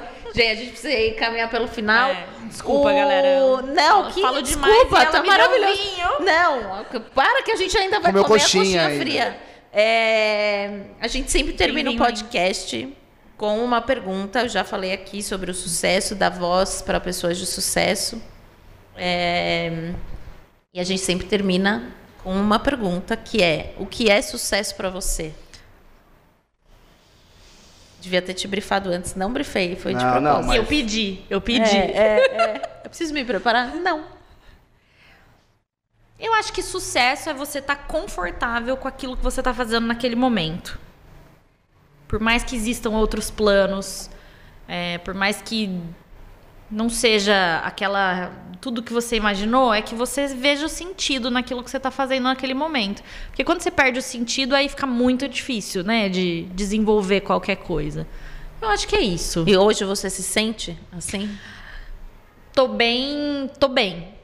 É um pro- tô num processo. Estou num processo. Depois de ter tido muita negação com isso, tô num processo. Que bom, que bom. É uma realmente fala, fala. Não, pode falar. É uma caminhada que você mostrou pra gente que não é uma caminhada de é, flores, né? Claramente não é uma, uma caminhada de flores, mas é uma caminhada é, em busca do seu. Eu não gosto muito da palavra de propósito, assim como eu não gosto da palavra empoderamento, porque eu acho que elas se banalizaram, mas é em busca da, do seu eu. Então não é uma caminhada de flores, mas é uma caminhada em busca do seu eu e que conseguiu o sucesso, que agora, cara, eu tô bem, tô confortável aonde eu tô.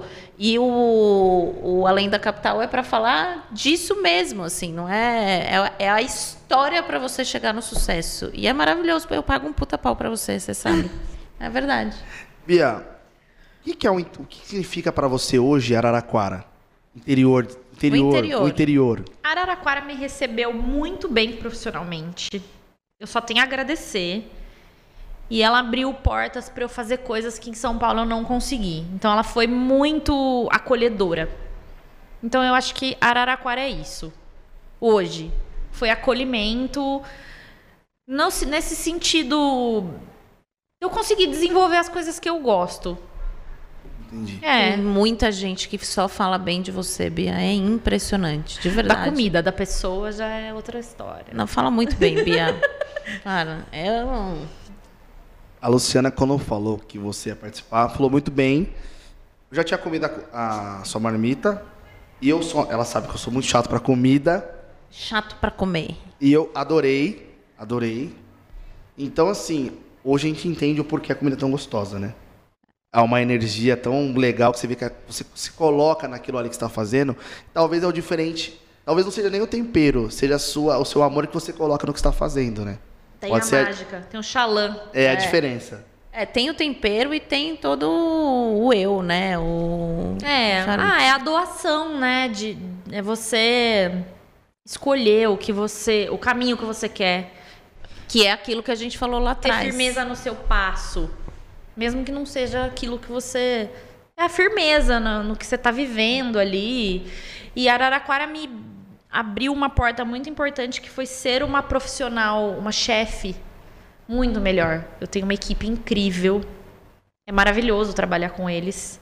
Eu me sinto realizada todos os dias por estar com essas pessoas que trabalham comigo. É realmente incrível. Que bom, que bom ouvir isso. Lu, Tudo faz sentido, né? infelizmente, É. A gente tem que acabar porque a gente vai comer as coxinhas frias. E terminar esse vinho. É. Então, vou começá-lo para você fazer Vai. as honras da casa. Bia, muito obrigado. Foi um prazer te conhecer. É, hoje a gente sentiu a sua energia que você coloca em tudo que você faz. É muito importante isso. E para as pessoas que querem seguir esse caminho da culinária, você é muito próxima, né? Então, gente, segue o Instagram dela. Tá? Qualquer dúvida que querem tirar com ela, qual que é o seu Instagram? Depois você fala para a gente colocar no nosso É. Legenda. nossa legenda. Mas foi um prazer te conhecer. É, agora faz tudo, faz o se- o sentido faz muito mais ainda saber te conhecendo agora pessoalmente. E o seu sucesso não é à toa e você merece muito e muito obrigado. Ah, eu já falei muito sobre você, falei, falei antes. Eu acho que você tem muito para falar. A gente precisava de muitas horas aqui para falar de temas além da, da sua trajetória para alcançar o sucesso. Eu acho que você é muito firme nas suas opiniões e tem muita coisa para passar para os outros. Então tem tema de feminismo para a gente falar, é, tem tema de é, ajudar os outros. Tem muita coisa para a gente falar. Você, a porta do Além da Capital está aberta para você vir aqui quando você quiser. Foi maravilhoso. Eu tô aqui, ó, quase assim, ó, relaxada.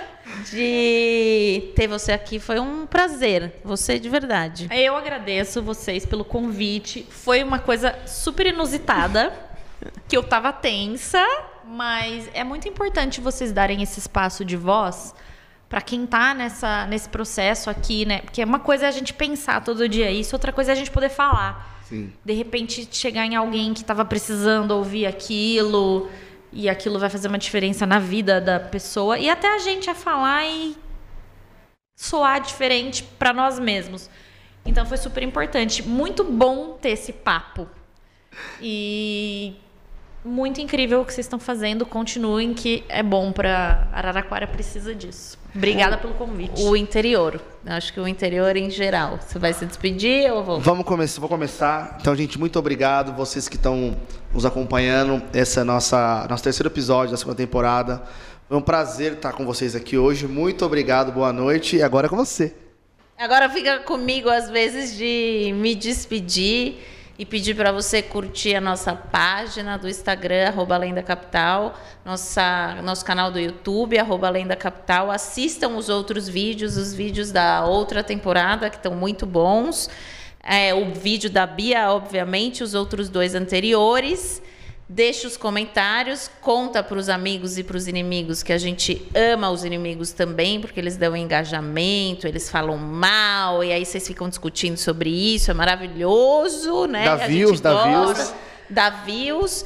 E vocês me dão licença que eu vou comer uma coxinha agora. Um beijo e tchau. Tchau, valeu!